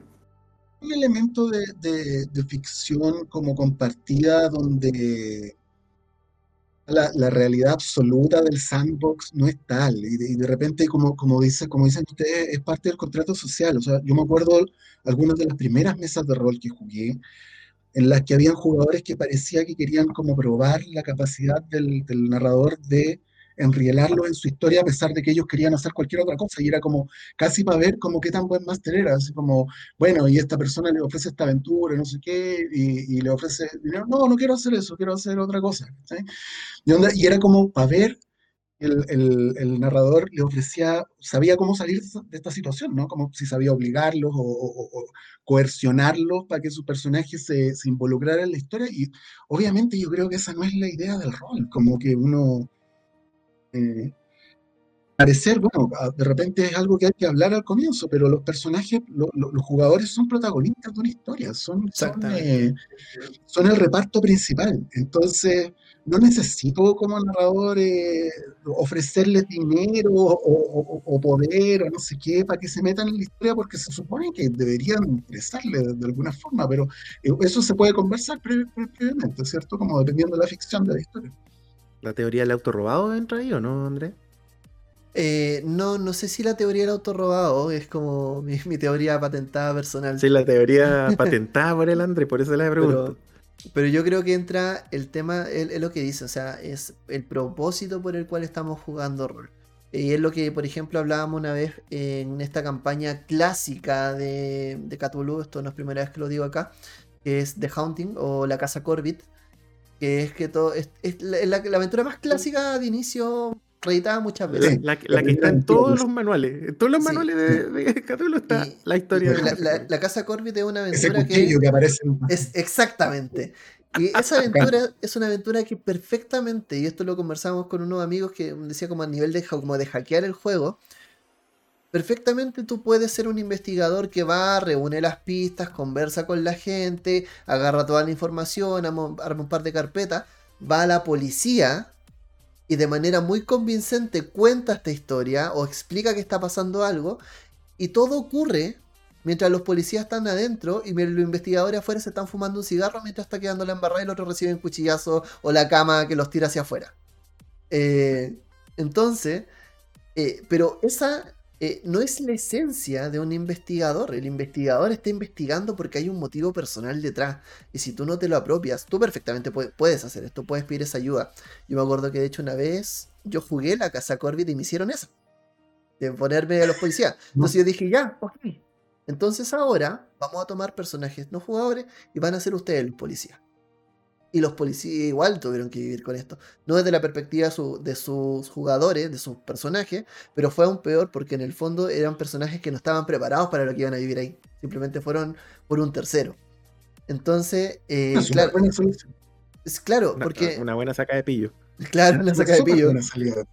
Porque en el fondo lo que tú tienes que hacer eh, como investigador, si yo te digo está la puerta y al otro lado está este horror, lo que está pasando, y tú como investigador no tienes esa hambre de investigar, que es un poco lo que el manual te lleva a que hagas, eh, mejor no juguemos este juego. Quizás no es el juego que quieres jugar y es válido, está súper bien plantearlo, pero de repente son otro tipo de experiencias. Lo mismo que en DD, o sea, si tú en DD tiene solo una aventura publicada en sus cinco ediciones, solo tiene una, eh, que está pensada para eh, terminar como la, gran escena gran sin un combate, sino que con una escena social. Eh, y si estamos como en el mood, entonces, si tú quieres como ir y matar todo y quieres forzar las cosas, finalmente, eh, no solamente tú te estás privando como jugador de una mesa, estás privando tu tiempo, tu espacio que tú estás dedicando a jugar rol, a no hacer algo que va como en contra, sino que también estás arruinando la experiencia de los demás. Entonces también es como un poco revisar el propósito por el cual estamos jugando o haciendo esto, esto que nos gusta. Estás hackeando la mesa, básicamente. Oye, sigamos, sigamos con la pregunta. Esa fue la de Gran Calila. Eh, otra pregunta de Mina SC. ¿Cuál fue su proceso para escoger el casting de la cabina? Em, la verdad es que al comienzo del, cuando estábamos formando el elenco central, eh, distintos actores probaron distintos personajes. Entonces, bueno, ahí tuvimos como nuestro rato George Lucas, ¿no? Así como de, así como de, como cachar así como distintos actores probando, así, no sé. Eh, fue, fue bien unánime en general la, la, percepción de que alguien había agarrado súper bien un personaje. Eh, eh, desde un principio nosotros imaginamos a, yo imaginé a Nelda como Celeste, eh, Néstor, Nelda me mandó grabaciones de, Leo haciendo a Néstor y, su voz me pareció perfecta de inmediato para el personaje. Eh,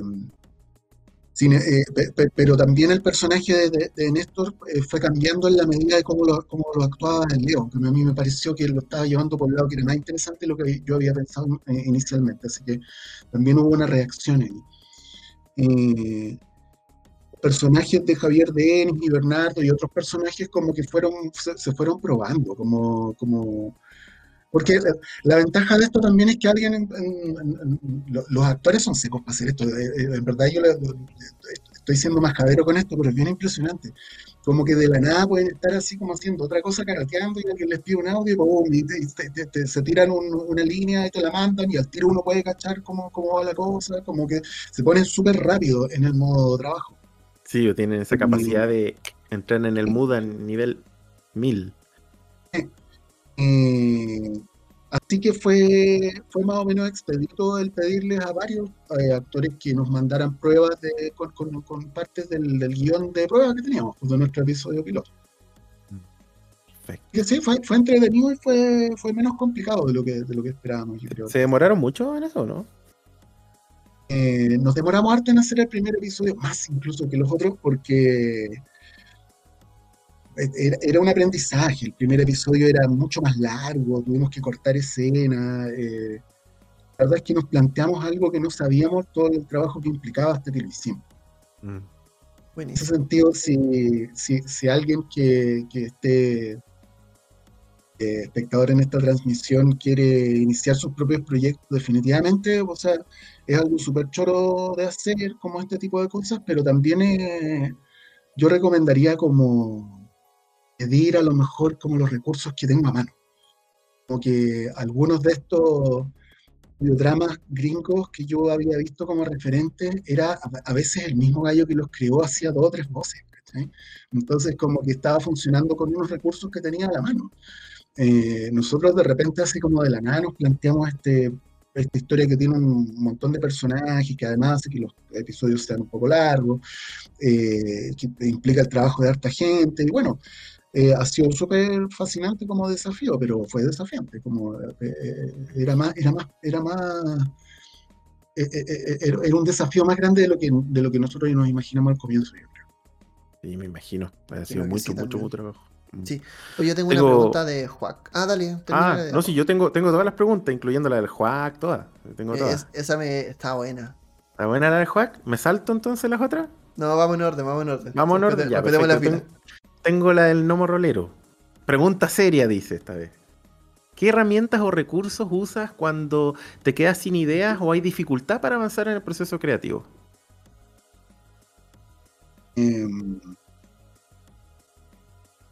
a ver, difícil, es una, es, una, buena pregunta, pero es difícil de contestar porque la, la, chispa como de las ganas de hacer algo depende de distintos factores y difícil definir la creatividad, pero Yo creo que uno va, en todo lo que uno lee, en todo lo que uno ve, va registrando como distintas chispas que te pueden servir, eh, distintas semillas que te pueden servir eh, para, la, para, el, para, el, trabajo creativo que estás haciendo. Eh, también a veces hay que aceptar que no, no, la cosa no va bien. Entonces, en ese caso, como que frente a la falta de inspiración o frente al bloqueo creativo, a veces conviene, bueno, eh, avanzar un poquito nomás, retomarlo el otro día, qué sé yo, pero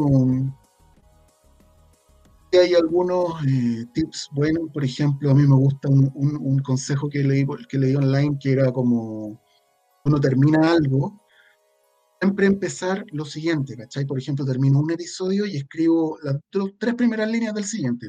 Entonces, cuando enfrento el, el, el, el siguiente episodio, como que, ah, como que, como que agarro el hilo de algo que no me enfrento como a la página en blanco, ¿no?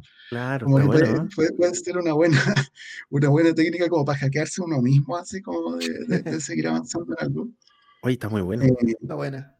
Ah, eh, pero la creatividad, la, la creatividad es, es- es difícil de, de- de normar, como que es, es- es finalmente una, una conjunción de, de ideas que vienen de distintas cosas, como un pedazo de una película, un pedazo de un libro, un pedazo de una conversación o de un artículo que uno, que uno vio online.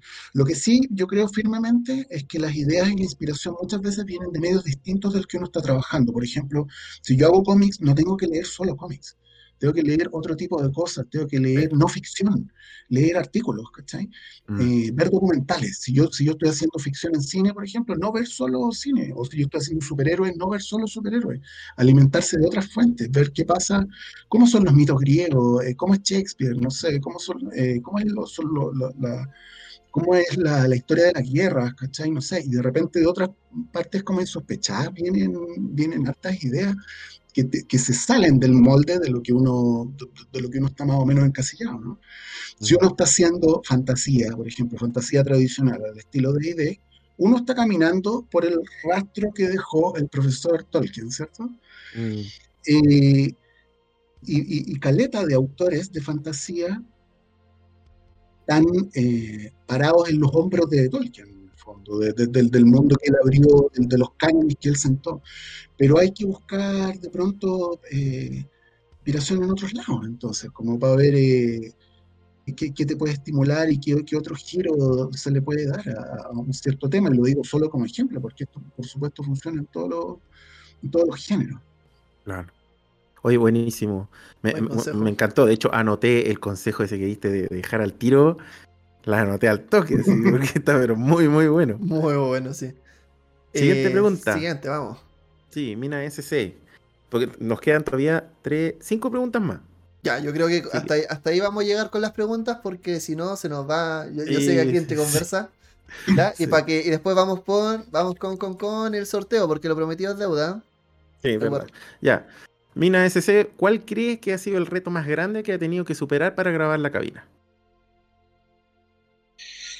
Yo creo que para todos ha sido eh, improvisar el, o sea, no improvisar, sino que diseñar la mecánica de trabajo en pandemia, eh, a distancia, eh, aprender a, aprender a grabar en tu casa, en tu teléfono y repetir una escena porque ladró un perro en la calle, eh, a, buscar el lugar de tu casa que tiene la- como, como Alfredo nos dice siempre, como que la, hayan telas que apañen los ecos, qué sé yo. O sea, estoy diciendo como minucias técnicas, pero al final son parte como de del aprendizaje de algo que no nos esperábamos, porque esto, en verdad, en otras circunstancias nos juntaríamos en Mastodonte Post, en la, en el estudio donde se hace la postproducción y grabaríamos todo de una. Y saldría todo, eh, a- a- Armaroli nos diría al tiro, está todo ok, y, y se- sería la mitad del tiempo, porque ocupamos mucho menos. Mm, Hemos tenido que diseñar una lógica de, de trabajar todos en nuestras casas y de, de mantenerse en contacto como online. Y, y- y, bueno, tampoco, tampoco quiero decir que eso ha sido una cosa, un, un- algo súper negativo. Yo creo que ha tenido sus puntos positivos también, como que este trabajo en casa también le da una dimensión, da, da otro compromiso, da otra cercanía también con lo que uno está haciendo, ¿verdad? claro.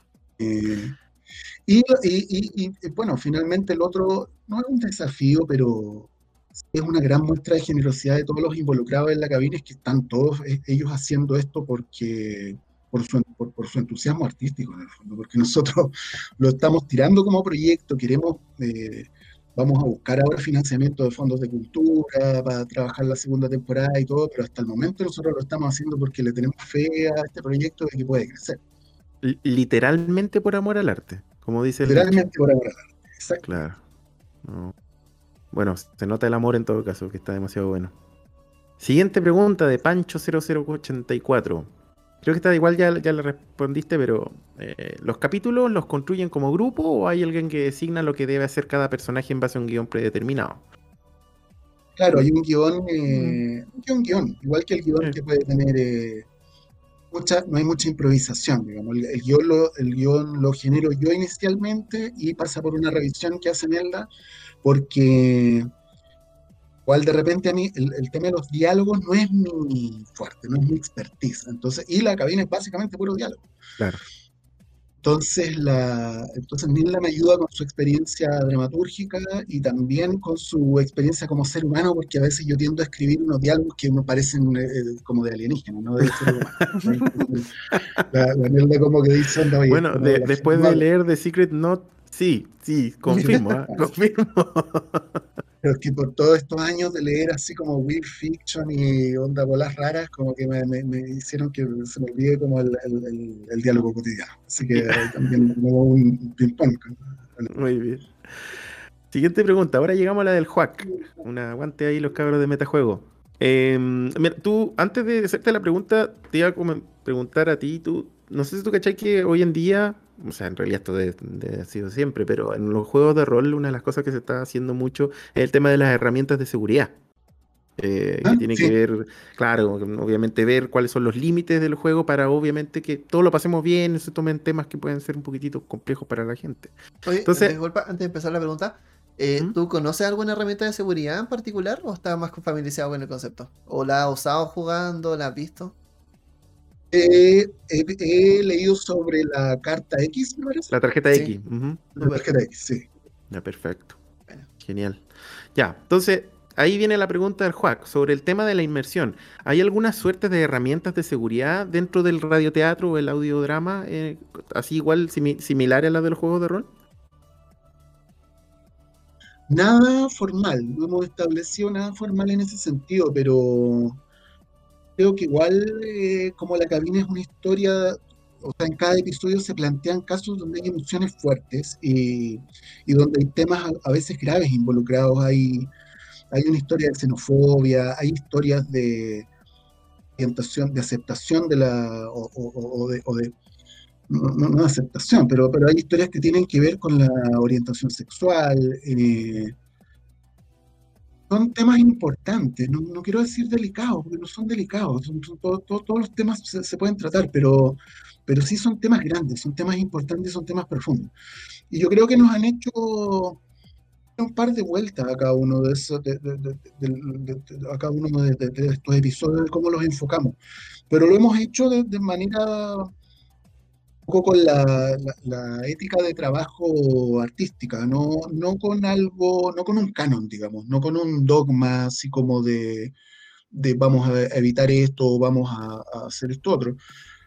Eh, que sí nosotros establecimos fue algo que, no, tiene que ver tanto con, elementos de, seguridad, sino que con... Eh, misas creativas fue establecer una Biblia de la serie al comienzo, de, cómo iba a ser la acción, de cómo iba a ser la violencia, de cómo iba a ser, eh, eh, cómo iba a ser de cómo se iban a tratar eh, las emociones en, en, el guion.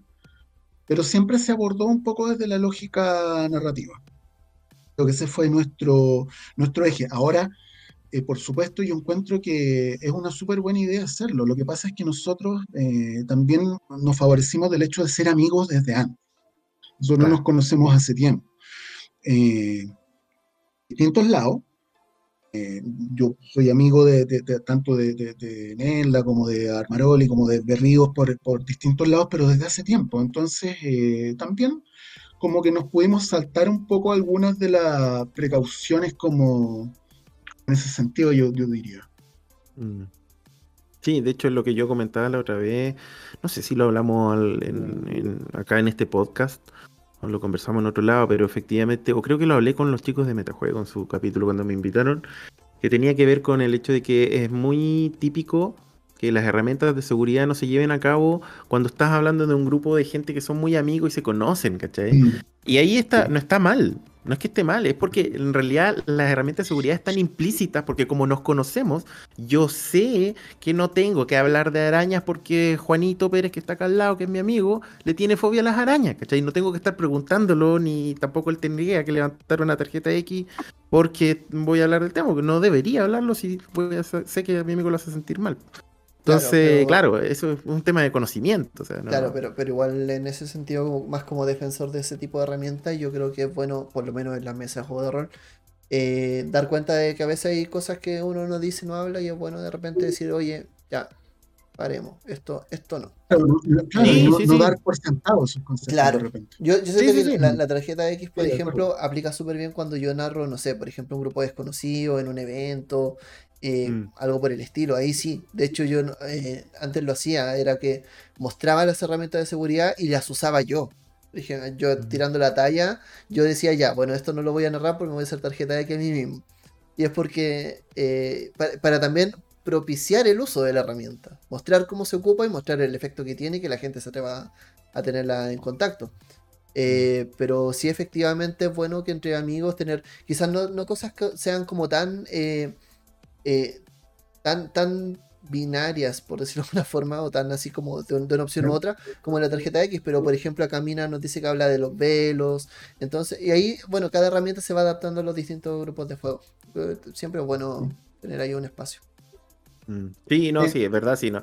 por mi caso no es que uno tenga que dejarlo, no, no hacerlo porque son tus amigos, porque como bien dices tú, efectivamente a veces eh, por más amigo que sea, hay alguno que no quiere hablar de algún miedo, alguna cosa que tenga y está súper bien utilizarlo. Sí, el tema está en que como que donde más importancia eh, agarra este tema de las herramientas de seguridad es cuando estáis jugando con un grupo de personas que no se conocen. Entonces, eh, pero, pero es eso, o sea, en general. Oye, pasemos a la siguiente pregunta. Aunque esta pregunta no sé si es para nosotros o es para el eh, para Juan. Dice, la, dice el narrador, el dealer. Dice, buenas noches a todos. ¿Piensan crear en un futuro no muy lejano algún par de módulos para cult? Yo creo que eso es para nosotros. O sea, si vamos a jugar cult en el server. Yo jugaría el, nuevo, el, que es con sistema BBTA, del Cult de Lost. sí, de hecho, es que se está jugando. No, o sea, yo me refiero de que si lo tuviese, es un juego que yo llevaría a Twitch. Perfecto. Eh, estoy ahí pensando si es que llega, si lo se compra. Pero para responder quizá la pregunta, eh, en el server de Discord de Frecuencia de Rolera eh, se está jugando en estos momentos una mesa de Cult Divinity Lost. La está narrando nuestro amigo el tabernero y él está enamoradísimo del sistema y del juego. Bueno, él narra Cult de antes, pero ahora está probando como por primera vez este sistema nuevo Así que, y por lo que nos ha dicho, le, encantó, lo, lo, amó, así que es muy probable que vaya a armar otra. Así que si quieres jugar, solamente debes entrar, www.frecuenciarolera.cl, entras al server de Discord y pone nomás atención a que de repente en algún momento van a decir, chicos, se abrió una mesa de Cult Divinity Lost tal día, tal hora. Así que sí, sí, eh, ya están dando y probablemente va, a aparecer algo. Em, siguiente pregunta. Y la última, de Cristian Suro. Hola, ¿cómo el rol te ayudó en la escritura de guiones o en tu profesión? ¿Y cómo la escritura de guiones y el radioteatro podría ayudar a un jugador o narrador de rol? Uf. Está buena esta pregunta. Ah, densa. Densa la pregunta, pero está buena. Em, el, experiencia en el rol eh, mí me ha alimentado harto como el tema dramático, en, cómo se relacionan los, personajes, cómo reaccionan. también ha sido como una, especie como de entrenamiento constante de, cómo se manejan las tensiones entre escena y escena. Encuentro que el rol es una especie como de, a, veces funciona como una especie de taller narrativo gratuito para uno, ¿cachai? O sea, tiene, tiene un valor igual importante en el que uno puede poner a prueba ideas, por ejemplo. Eh, yo he usado ideas que he tenido como para, para cómics o, o para otras historias más de largo aliento, como, a ver, voy a probar si esta premisa engancha gente como en una partida de rol. A lo mejor va a ser un one shot donde, donde vamos a probar eh, si, no sé, un villano de este tipo, por ejemplo, es seductor, o de si este giro es un giro realmente sorprendente. Uno hace una ficción, supongamos que uno escribe una novela, si uno escribe una novela, la verdad es que hay un feedback que es muy lento, que va a llegar cuando una persona, un editor o después los lectores después de mucho tiempo puedan experimentar la obra y decirte, sí, me hizo sentir miedo, me, gustó este personaje, no sé qué. En el, rol igual puede servir como un, poco, un poco como una plataforma de prueba de ideas, eh, de ideas narrativas, ¿cierto? Em, ahora, viceversa, eh, creo que esto no lo digo por, o sea, lo digo por el, por el elenco de actores. Yo creo que, por ejemplo, productos como La Cabina o otros, otros similares que están actuados por actores profesionales, yo creo que igual ahí uno va aprendiendo cosas del oficio dramático. Como que uno va cachando su. cachando los distintos registros, eh, a veces sus reacciones inusuales. Eh, actores eh, actores siempre impresionan cuando uno está viendo cómo están desarrollando un personaje como, con el rango de intensidades que tienen.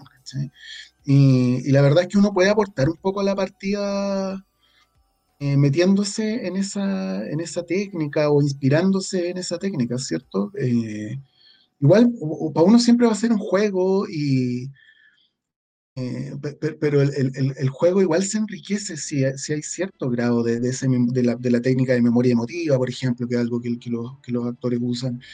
Eh, querer, obviamente, robarse la película ni nada, pero, pero si las reacciones del personaje, si las reacciones del jugador son buenas, la partida funciona mejor.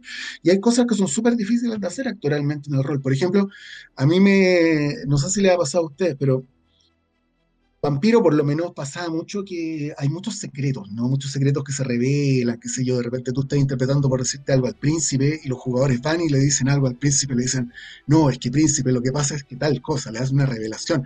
Y uno que sabe la historia tiene que actuar como, hacer una reacción, ¿no? Como de sorpresa, de horror, de odio, no sé, pero es difícil porque tú sabes la historia, ¿cachai? Como los dos, de hecho, sabemos la historia. Tanto el jugador o la jugadora como yo sabemos la historia, pero nuestros personajes, para nuestros personajes es nueva esa interacción, digamos, donde se abre esta caja, donde queremos ver la reacción del príncipe cuando le revelan que su, no sé, primogénito favorito lo está traicionando.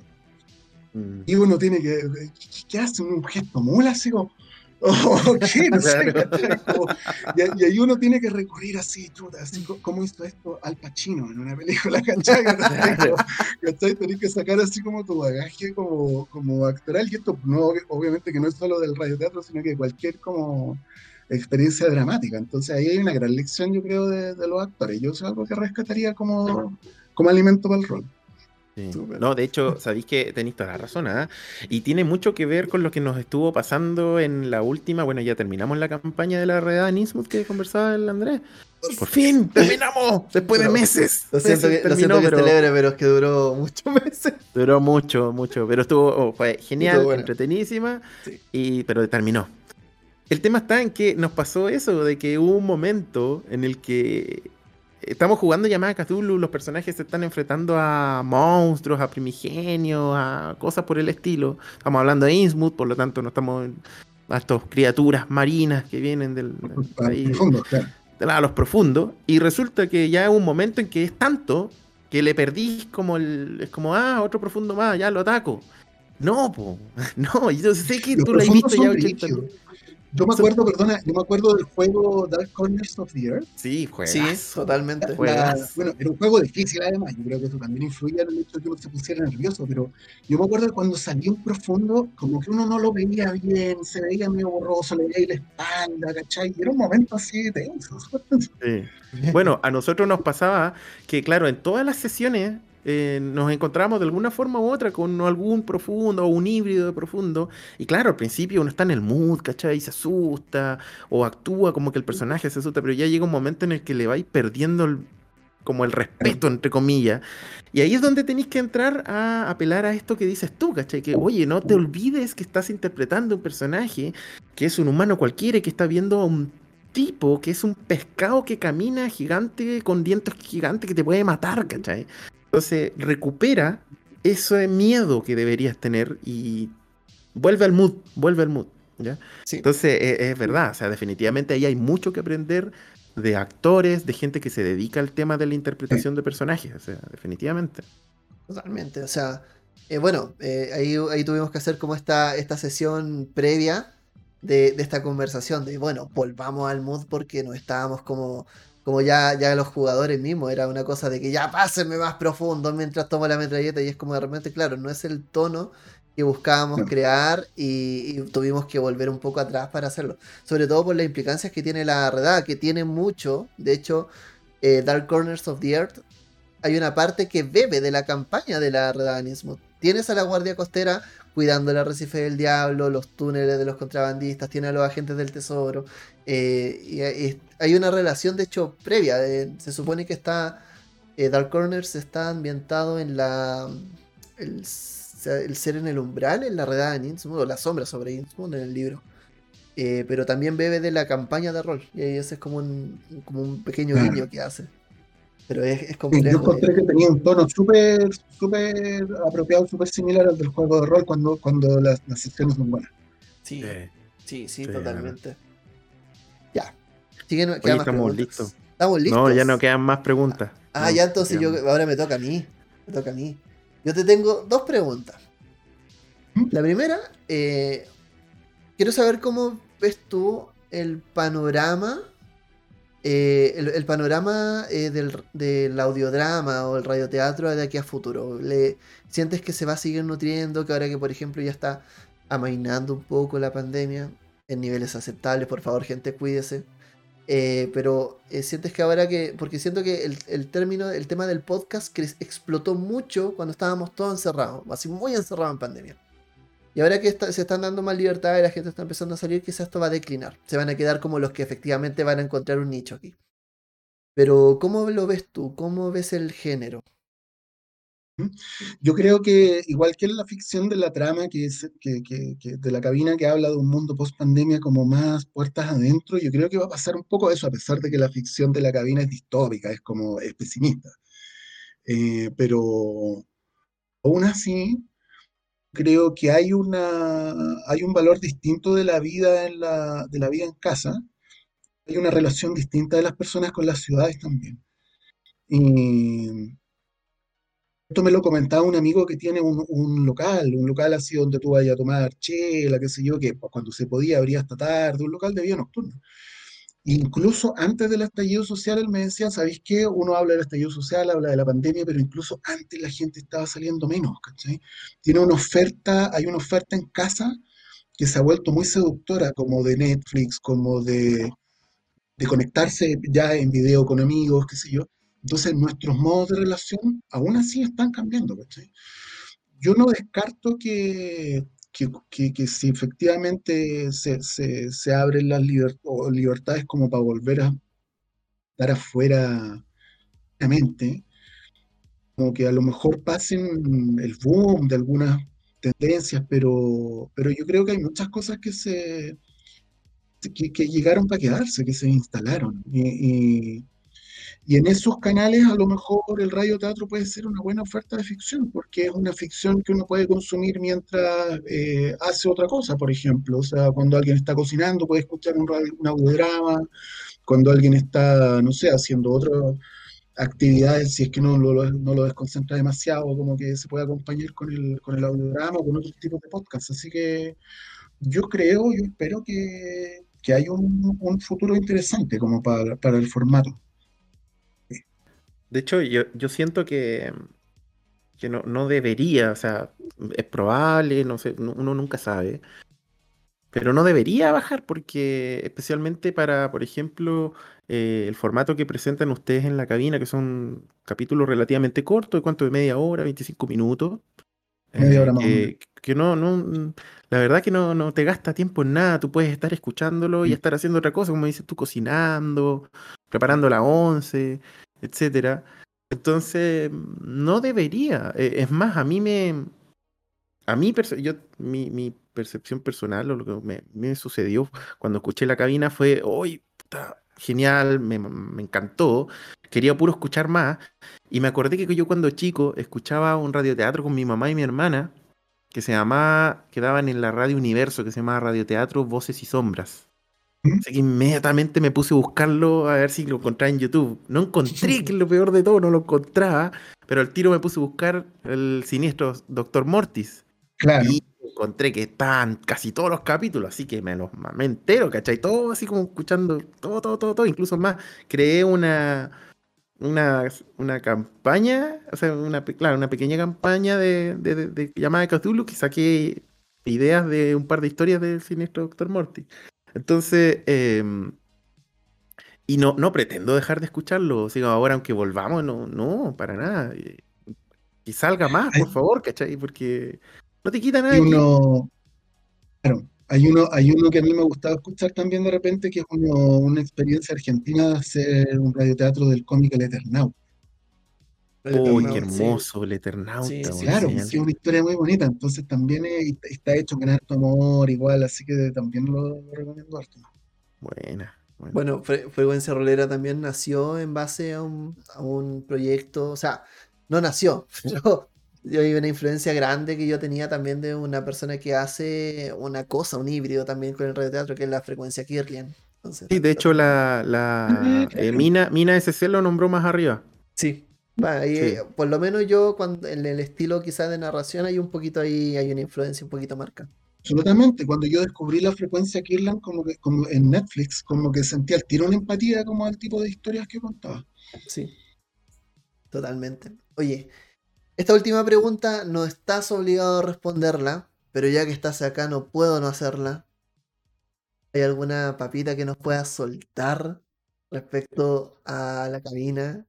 Algo exclusivo. No tienes que quemarte, no te preocupes, pero al menos tenía que intentarlo. Si no, me iba a llegar un chancletazo por ahí.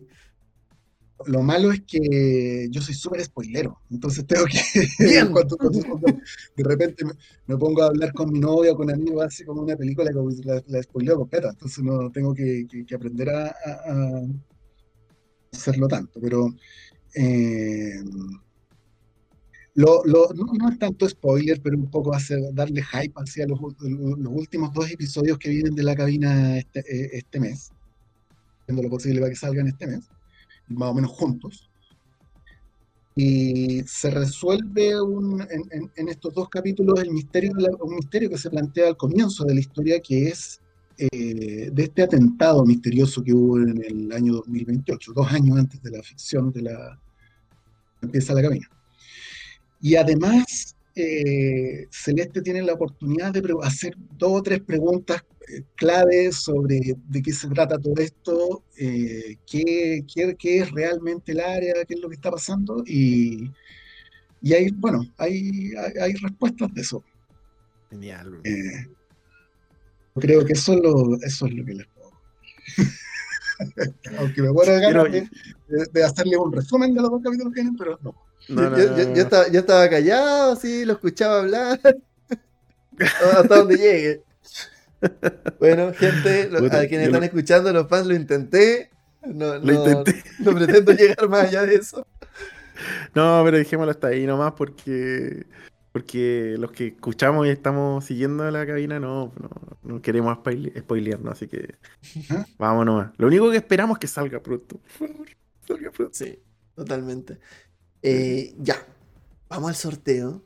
Sí, Vamos al sorteo. Vamos a Eh, sortear un par de dados entre las personas La- que. Lamentablemente este sorteo es solamente para gente eh, a nivel nacional en Chile. Ya vamos a tener algún sorteo a nivel internacional, lo prometo. Eh, pero por ahora nos toca esto. La Vale, en algún momento, mi, mi novia, que es la que hace toda esta parte gráfica y todo, te prometo que va a entrar por, esta, por la puerta de acá, me va a pegar porque intenté hacer una, la parte del sorteo con otra interfaz, que de hecho la estuvo haciendo hoy día, pero no hubo caso de cargarla. Entonces yo sé que en algún momento va a entrar y me va a golpear. Eh, pero... Así que lo vamos a hacer a la, al- al- a la- a la vieja usanza con un dado. Eh, lo que voy a hacer es que tengo una lista de las personas que han participado. Eh, están acá. Lo siento, Paco Man, saludos a México. Y Sí, eh, pobre lo, que, Paco Man.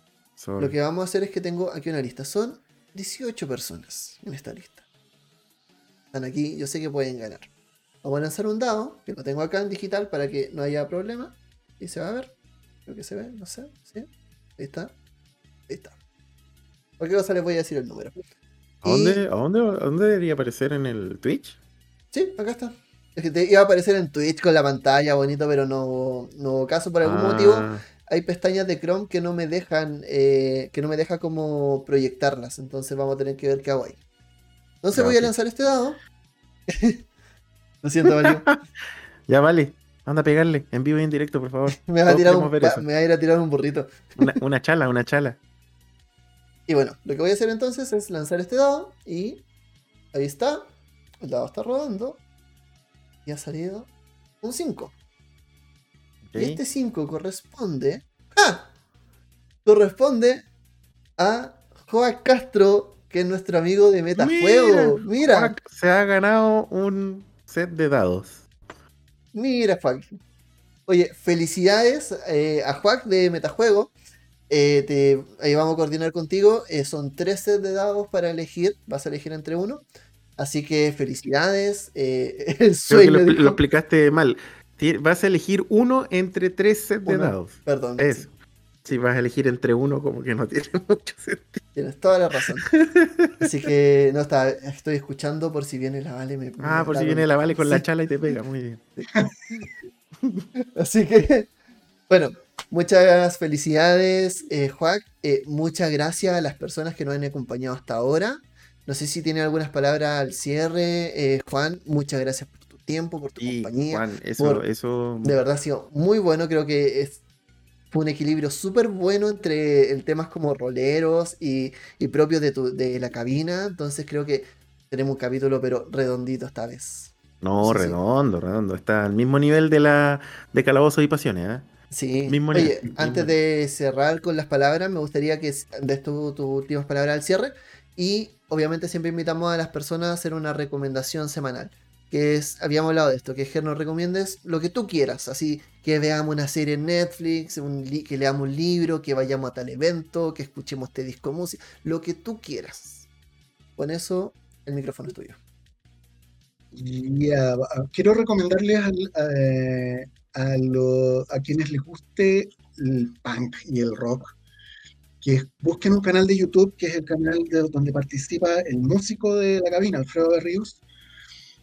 Se llama Los Gritos del Zoológico. Si lo buscan en YouTube les va a aparecer al tiro el canal de ellos y ellos hacen una serie de covers de, especialmente de punk español, así old school, buenísimo y súper sentido, está hecho con el amor, así que esa es una recomendación que, que les tengo. Y así como, si, si puedo, así como rápidamente hacer otra como más. Póngale nomás. eh, en la onda de la cabina, yo creo que otra de las inspiraciones que me falta mencionar es la serie Debs. Serie Debs hace una mezcla súper buena de ciencia ficción y de proyección de un futuro cercano y de aspectos un poco ominosos de este futuro cercano. No sé si la, la ubican. Yo no. Para nada. No, para nada. Eh, eh, creo que no está en ninguno, hay, hay como que buscarle los canales piratas, pero eh, parece que no está en ninguno como de los streaming más oficiales, pero es una serie que propone un- una distopía futura de, de- las empresas tecnológicas súper interesante, donde además eh, lo que está construyendo este super Google o este super Facebook de la serie es algo aterrador. Así, onda. Así que la- búsquenla, Devs con B corta. Developers, Devs. Buenísimo. Fue la música de Devs ha Bueno. sido también una, me, me pone a mí en la onda para escribir la cabina y todo, así que si, si les gusta la cabina, sin duda les va a gustar también Devs. Y, y de saludos, aparte de, de- del equipo de la cabina y de los que se me olvidó mencionar, pedirles disculpas, también mandarle saludos a mi amada Susan, que no estamos juntos, pero yo sé que ella está, eh, o sea, en este momento, pero, pero yo sé que está viendo el, el streaming, así que aprovecho. Bueno, sí. Genial. Perfecto. ¿Hizo la tarea, Pablo? Eh, o sea, Pa- Pablo, Pablo pero- del pasado hacía las tareas, ¿no? Porque acá nos están diciendo que viajaste en el tiempo, que eres una precuela de ti mismo. Eh, dice, ah, bueno, dato, mira, No, dice, Camilo dice Gran Cariela que Debs está en Hulu. Así que para quienes tengan esa, ahí está. ¿Y qué es, weá? ¿Es otro sistema de streaming? Sí. No lo conocía. Ah. Yo, por si acaso, Juan, en, en este equipo, yo soy el boomer. Yo soy el que no cacha nada. No. de- Yo soy el No, no cacho ni una. Sí. Oye, eh, y lo mismo, el Cami, el Paolo del pasado tampoco hace la tarea, no tengo idea, no tengo nada que recomendarle. weón. Le, le puedo recomendar una pura cosa, en serio, para todos los que no lo han hecho, hemos hablado todo el rato, vayan y escuchen la cabina, es de verdad entretenidísimo, es una tremenda historia, los va a atrapar inmediatamente y cada capítulo te deja más metido y más metido y más metido y más metido. Eh, así que vayan, escuchen la cabina, la van a pasar bien. Es Ya, si quieres, entretenimiento garantizado. te, te voy a tirar un salvavidas para que hagáis la tarea. Eh, No. Algo que va a pasar el 27 de agosto, lo sabes, yo lo sé. Los lo saben. Algo en frecuencia rolera, en el Discord. Lee el chat. Ah, la fiesta. no, es que no leo, no leo el. A ver, estoy mirando. ¿Qué? ¿Cuál chat? El carrete de frecuencia rolera, pues haga la promo. Ah, ya, perfecto. Ya, sí, sí, el 27 de agosto vamos a... Lo que pasa es que vamos a armar aquí en el server de Discord un carretito online. Toda la gente de la comunidad, vamos a conectarnos, tirar la talla, cada uno con su copetito y es... Tirar la talla. Ya lo hicimos una vez, de hecho, para el año, cuando cumplimos un año como comunidad. Y Sí. estuvo muy bueno. La Cuando pasamos súper bien. Cuando jugamos, claro, jugamos primero Honey Heist aquí en, en Twitch. Y que después de eso nos fuimos todos a. y éramos como veintitantas personas. La pasamos súper bien. Todo muy, muy entretenido. Y este 27 de agosto vamos a hacer algo similar. Así que están todos invitados. Muy bien. Vamos a cerrar esto y yo voy a. Sí, ya pasó otro año, Tamara. Así son cosas de la pandemia. Eh, yo voy a recomendar. Bueno, acá la Vale me trajo La Broma Macabra, escrito por Alex de la Iglesia, módulo que fue muy famoso en su tiempo. Las copias de las primeras ediciones son carísimas, y pero está relanzado para la última edición. Así que ahí, si le interesa a mi amigo Juan, podemos estarlo viendo y conversando al respecto. Bienvenido como jugador. Está. Bienvenido como jugador si es que te quiero unir. Eh, y mi recomendación que iba a hacer era de este libro, que se llama La sombra del viento de Carlos Ruiz Zafón. Actualmente mi escritor favorito, una persona que tuve el placer de conocer, que tuve el placer de tomarnos un café y tener una buena conversación. Lejos, lejos, lejos, mi autor favorito. Aquí tienes efectivamente un arquitecto literario, una persona que es capaz de escribirte cuatro libros así, con cuatro tramas distintas y poder hilarlas para que tú las puedas leer en cualquier orden. Eh, bueno, excepto el último porque el último es más cronológico. Pero básicamente puedes leer tres de los cuatro en cualquier orden y entramar la historia de la Barcelona de los años 30, muy influenciado por Cervantes, el, segundo, el autor en español más leído después de Cervantes. Eh, y efectivamente un prócer, una prosa deliciosa, de verdad, gran, gran autor y de verdad que una fuente de inspiración para mucha aventura. Que Oye, disculpa, recomendación. Disculpa, sí, sí, tengo una recomendación, se me había olvidado, lo había pensado y se me fue ahora. Se la guarda para Eh, la próxima semana. No, mentira. No, no, es que es muy bueno. Yo- probablemente no, no lo han escuchado, o sea, lo han, lo han escuchado, perdón, porque es bien conocido, pero eh, hay una serie de libros de un autor chileno que se llama Francisco Ortega, eh, que yo, a mí me encanta, me encanta. Yo soy fanático, me encanta mucho los de Dan Brown, que es esto, el Código da Vinci y todo eso. Me gusta mucho esa- ese tipo de novela que es rápida, que mezcla ficción con historia, con historia real, antigua y cosas por el estilo. Bueno, Francisco Ortega hace lo mismo, pero con historia chilena. Entonces, muy, muy entretenido. Recomenda- recomendado los libros Logia y Andinia y el Verbo Kaifman. Eh, de verdad, buenísimo. Muy, muy, muy, muy entretenido. Y ahora hace muy poco, y ese libro me lo debo, lo tengo que leer. Dicen que es cortito, rápido, pero buenísimo, que se llama Los Últimos Días. Que es como el fin del mundo que pasa acá en Santiago. Entonces quiero puro leerlo porque verdad parece que está muy, muy bueno. Así que recomendado hoy Francisco Ortega como autor. Buenísimo. Oye, me acaban de que. Ah, y creo que sé quién es. Sí. Ah, lo encontré. Mientras estabas dando tu, tu, recomendación, eh, le damos un abrazo grande a Horacio de México, nuestro querido Nexatel, que nos acaba de donar un cafecito en coffee aquí en vivo. Y ahora sí que funcionó con notificación, con fanfarria, con todo. Así que muchas gracias, eh, gracias por los cafecitos y por todas las maneras de donar. Si quieren contribuir a Frecuencia Rolera, recuerden que ahí abajo se ve el link para que puedan hacer sus donaciones eh, por lo que les cuesta un café. Pueden hacer crecer este tremendo servidor. Y dicho Oye, esto, y ojo, ojo igual con. Ojo con. Te dejé de escuchar de un momento a otro. Oh, te perdimos, Pablo. No, Cuando el coffee muere un micrófono. Sí, así parece. ya sabemos que se nos ve el coffee. Eh, creo que tocaste algo. Oh, se nos fue, se nos cayó con todo. Oh, se fue. Sí, ya. Bueno. ¿Aló? Ahí sí. ¿Volví? Sí, activa tu cámara, por favor. Te apuesto que quedó la mitad. Sí, no, pero ¿Volvió ordenada? Sí. Ya, perfecto. no sé qué pasó, se pestañó el internet. Eh, estaba diciendo, ojo, igual también que eh, Juan y sus proyectos también tienen un sistema, no es de Coffee, pero es de Patreon, específicamente también para lo que de Secret Notes. Así que ahí no sé si quiere dar su datito, Juan. Sí, sí, si quieren eh, también descargar un pequeño libro que tengo recopilatorio en español, está disponible gratis en la Biblioteca Pública Digital con el nombre Los Nudos Secretos. Nudos Secretos de Juan Santapau está en la Biblioteca Pública Digital. Ustedes usan la aplicación de la BPD o entren a la página de la BPD y lo pueden leer absolutamente gratis. Qué bueno. Ah, genial. buenísimo, el dato. Buenísimo. Buen dato. Con estos datos, entonces vamos cerrando el episodio. Muchas gracias, Juan, de nuevo por tu compañía. Estuvo muy bueno, muy, muy alto calibre este episodio. Eh, gracias, Paolo. También. muy bien, gracias. qué bueno, me alegro mucho que lo hayas pasado bien. Y ojalá que ahí sigamos haciendo cositas. Paolo está, pero más que dispuesto si en algún momento quiere grabar con él. está esperándolo. y bueno, vamos a ver qué pasa. Eh, chicos, muchas gracias a la gente. Recuerden frecuenciarolera.cl. Encuentran, van a encontrar este capítulo luego en diferido para que lo puedan escuchar en su podcast favorito. Eh, Apple Podcasts, eh, Anchor, Spotify, un montón de, de redes. Y además van a poder escuchar eh, lo que estamos haciendo con la red en y participar este lunes de los viajes roleros y de todas las actividades que tenemos. Se vienen muchas cosas interesantes. Se viene un nuevo episodio la siguiente semana y están totalmente y cordialmente invitados a escucharlo. Muchas gracias. Mi nombre es Andrés, Paolo, Juan y nos estamos despidiendo de este episodio de Frecuencia Rolera en Vivo. Estén muy bien. Chao, chao. Adiós.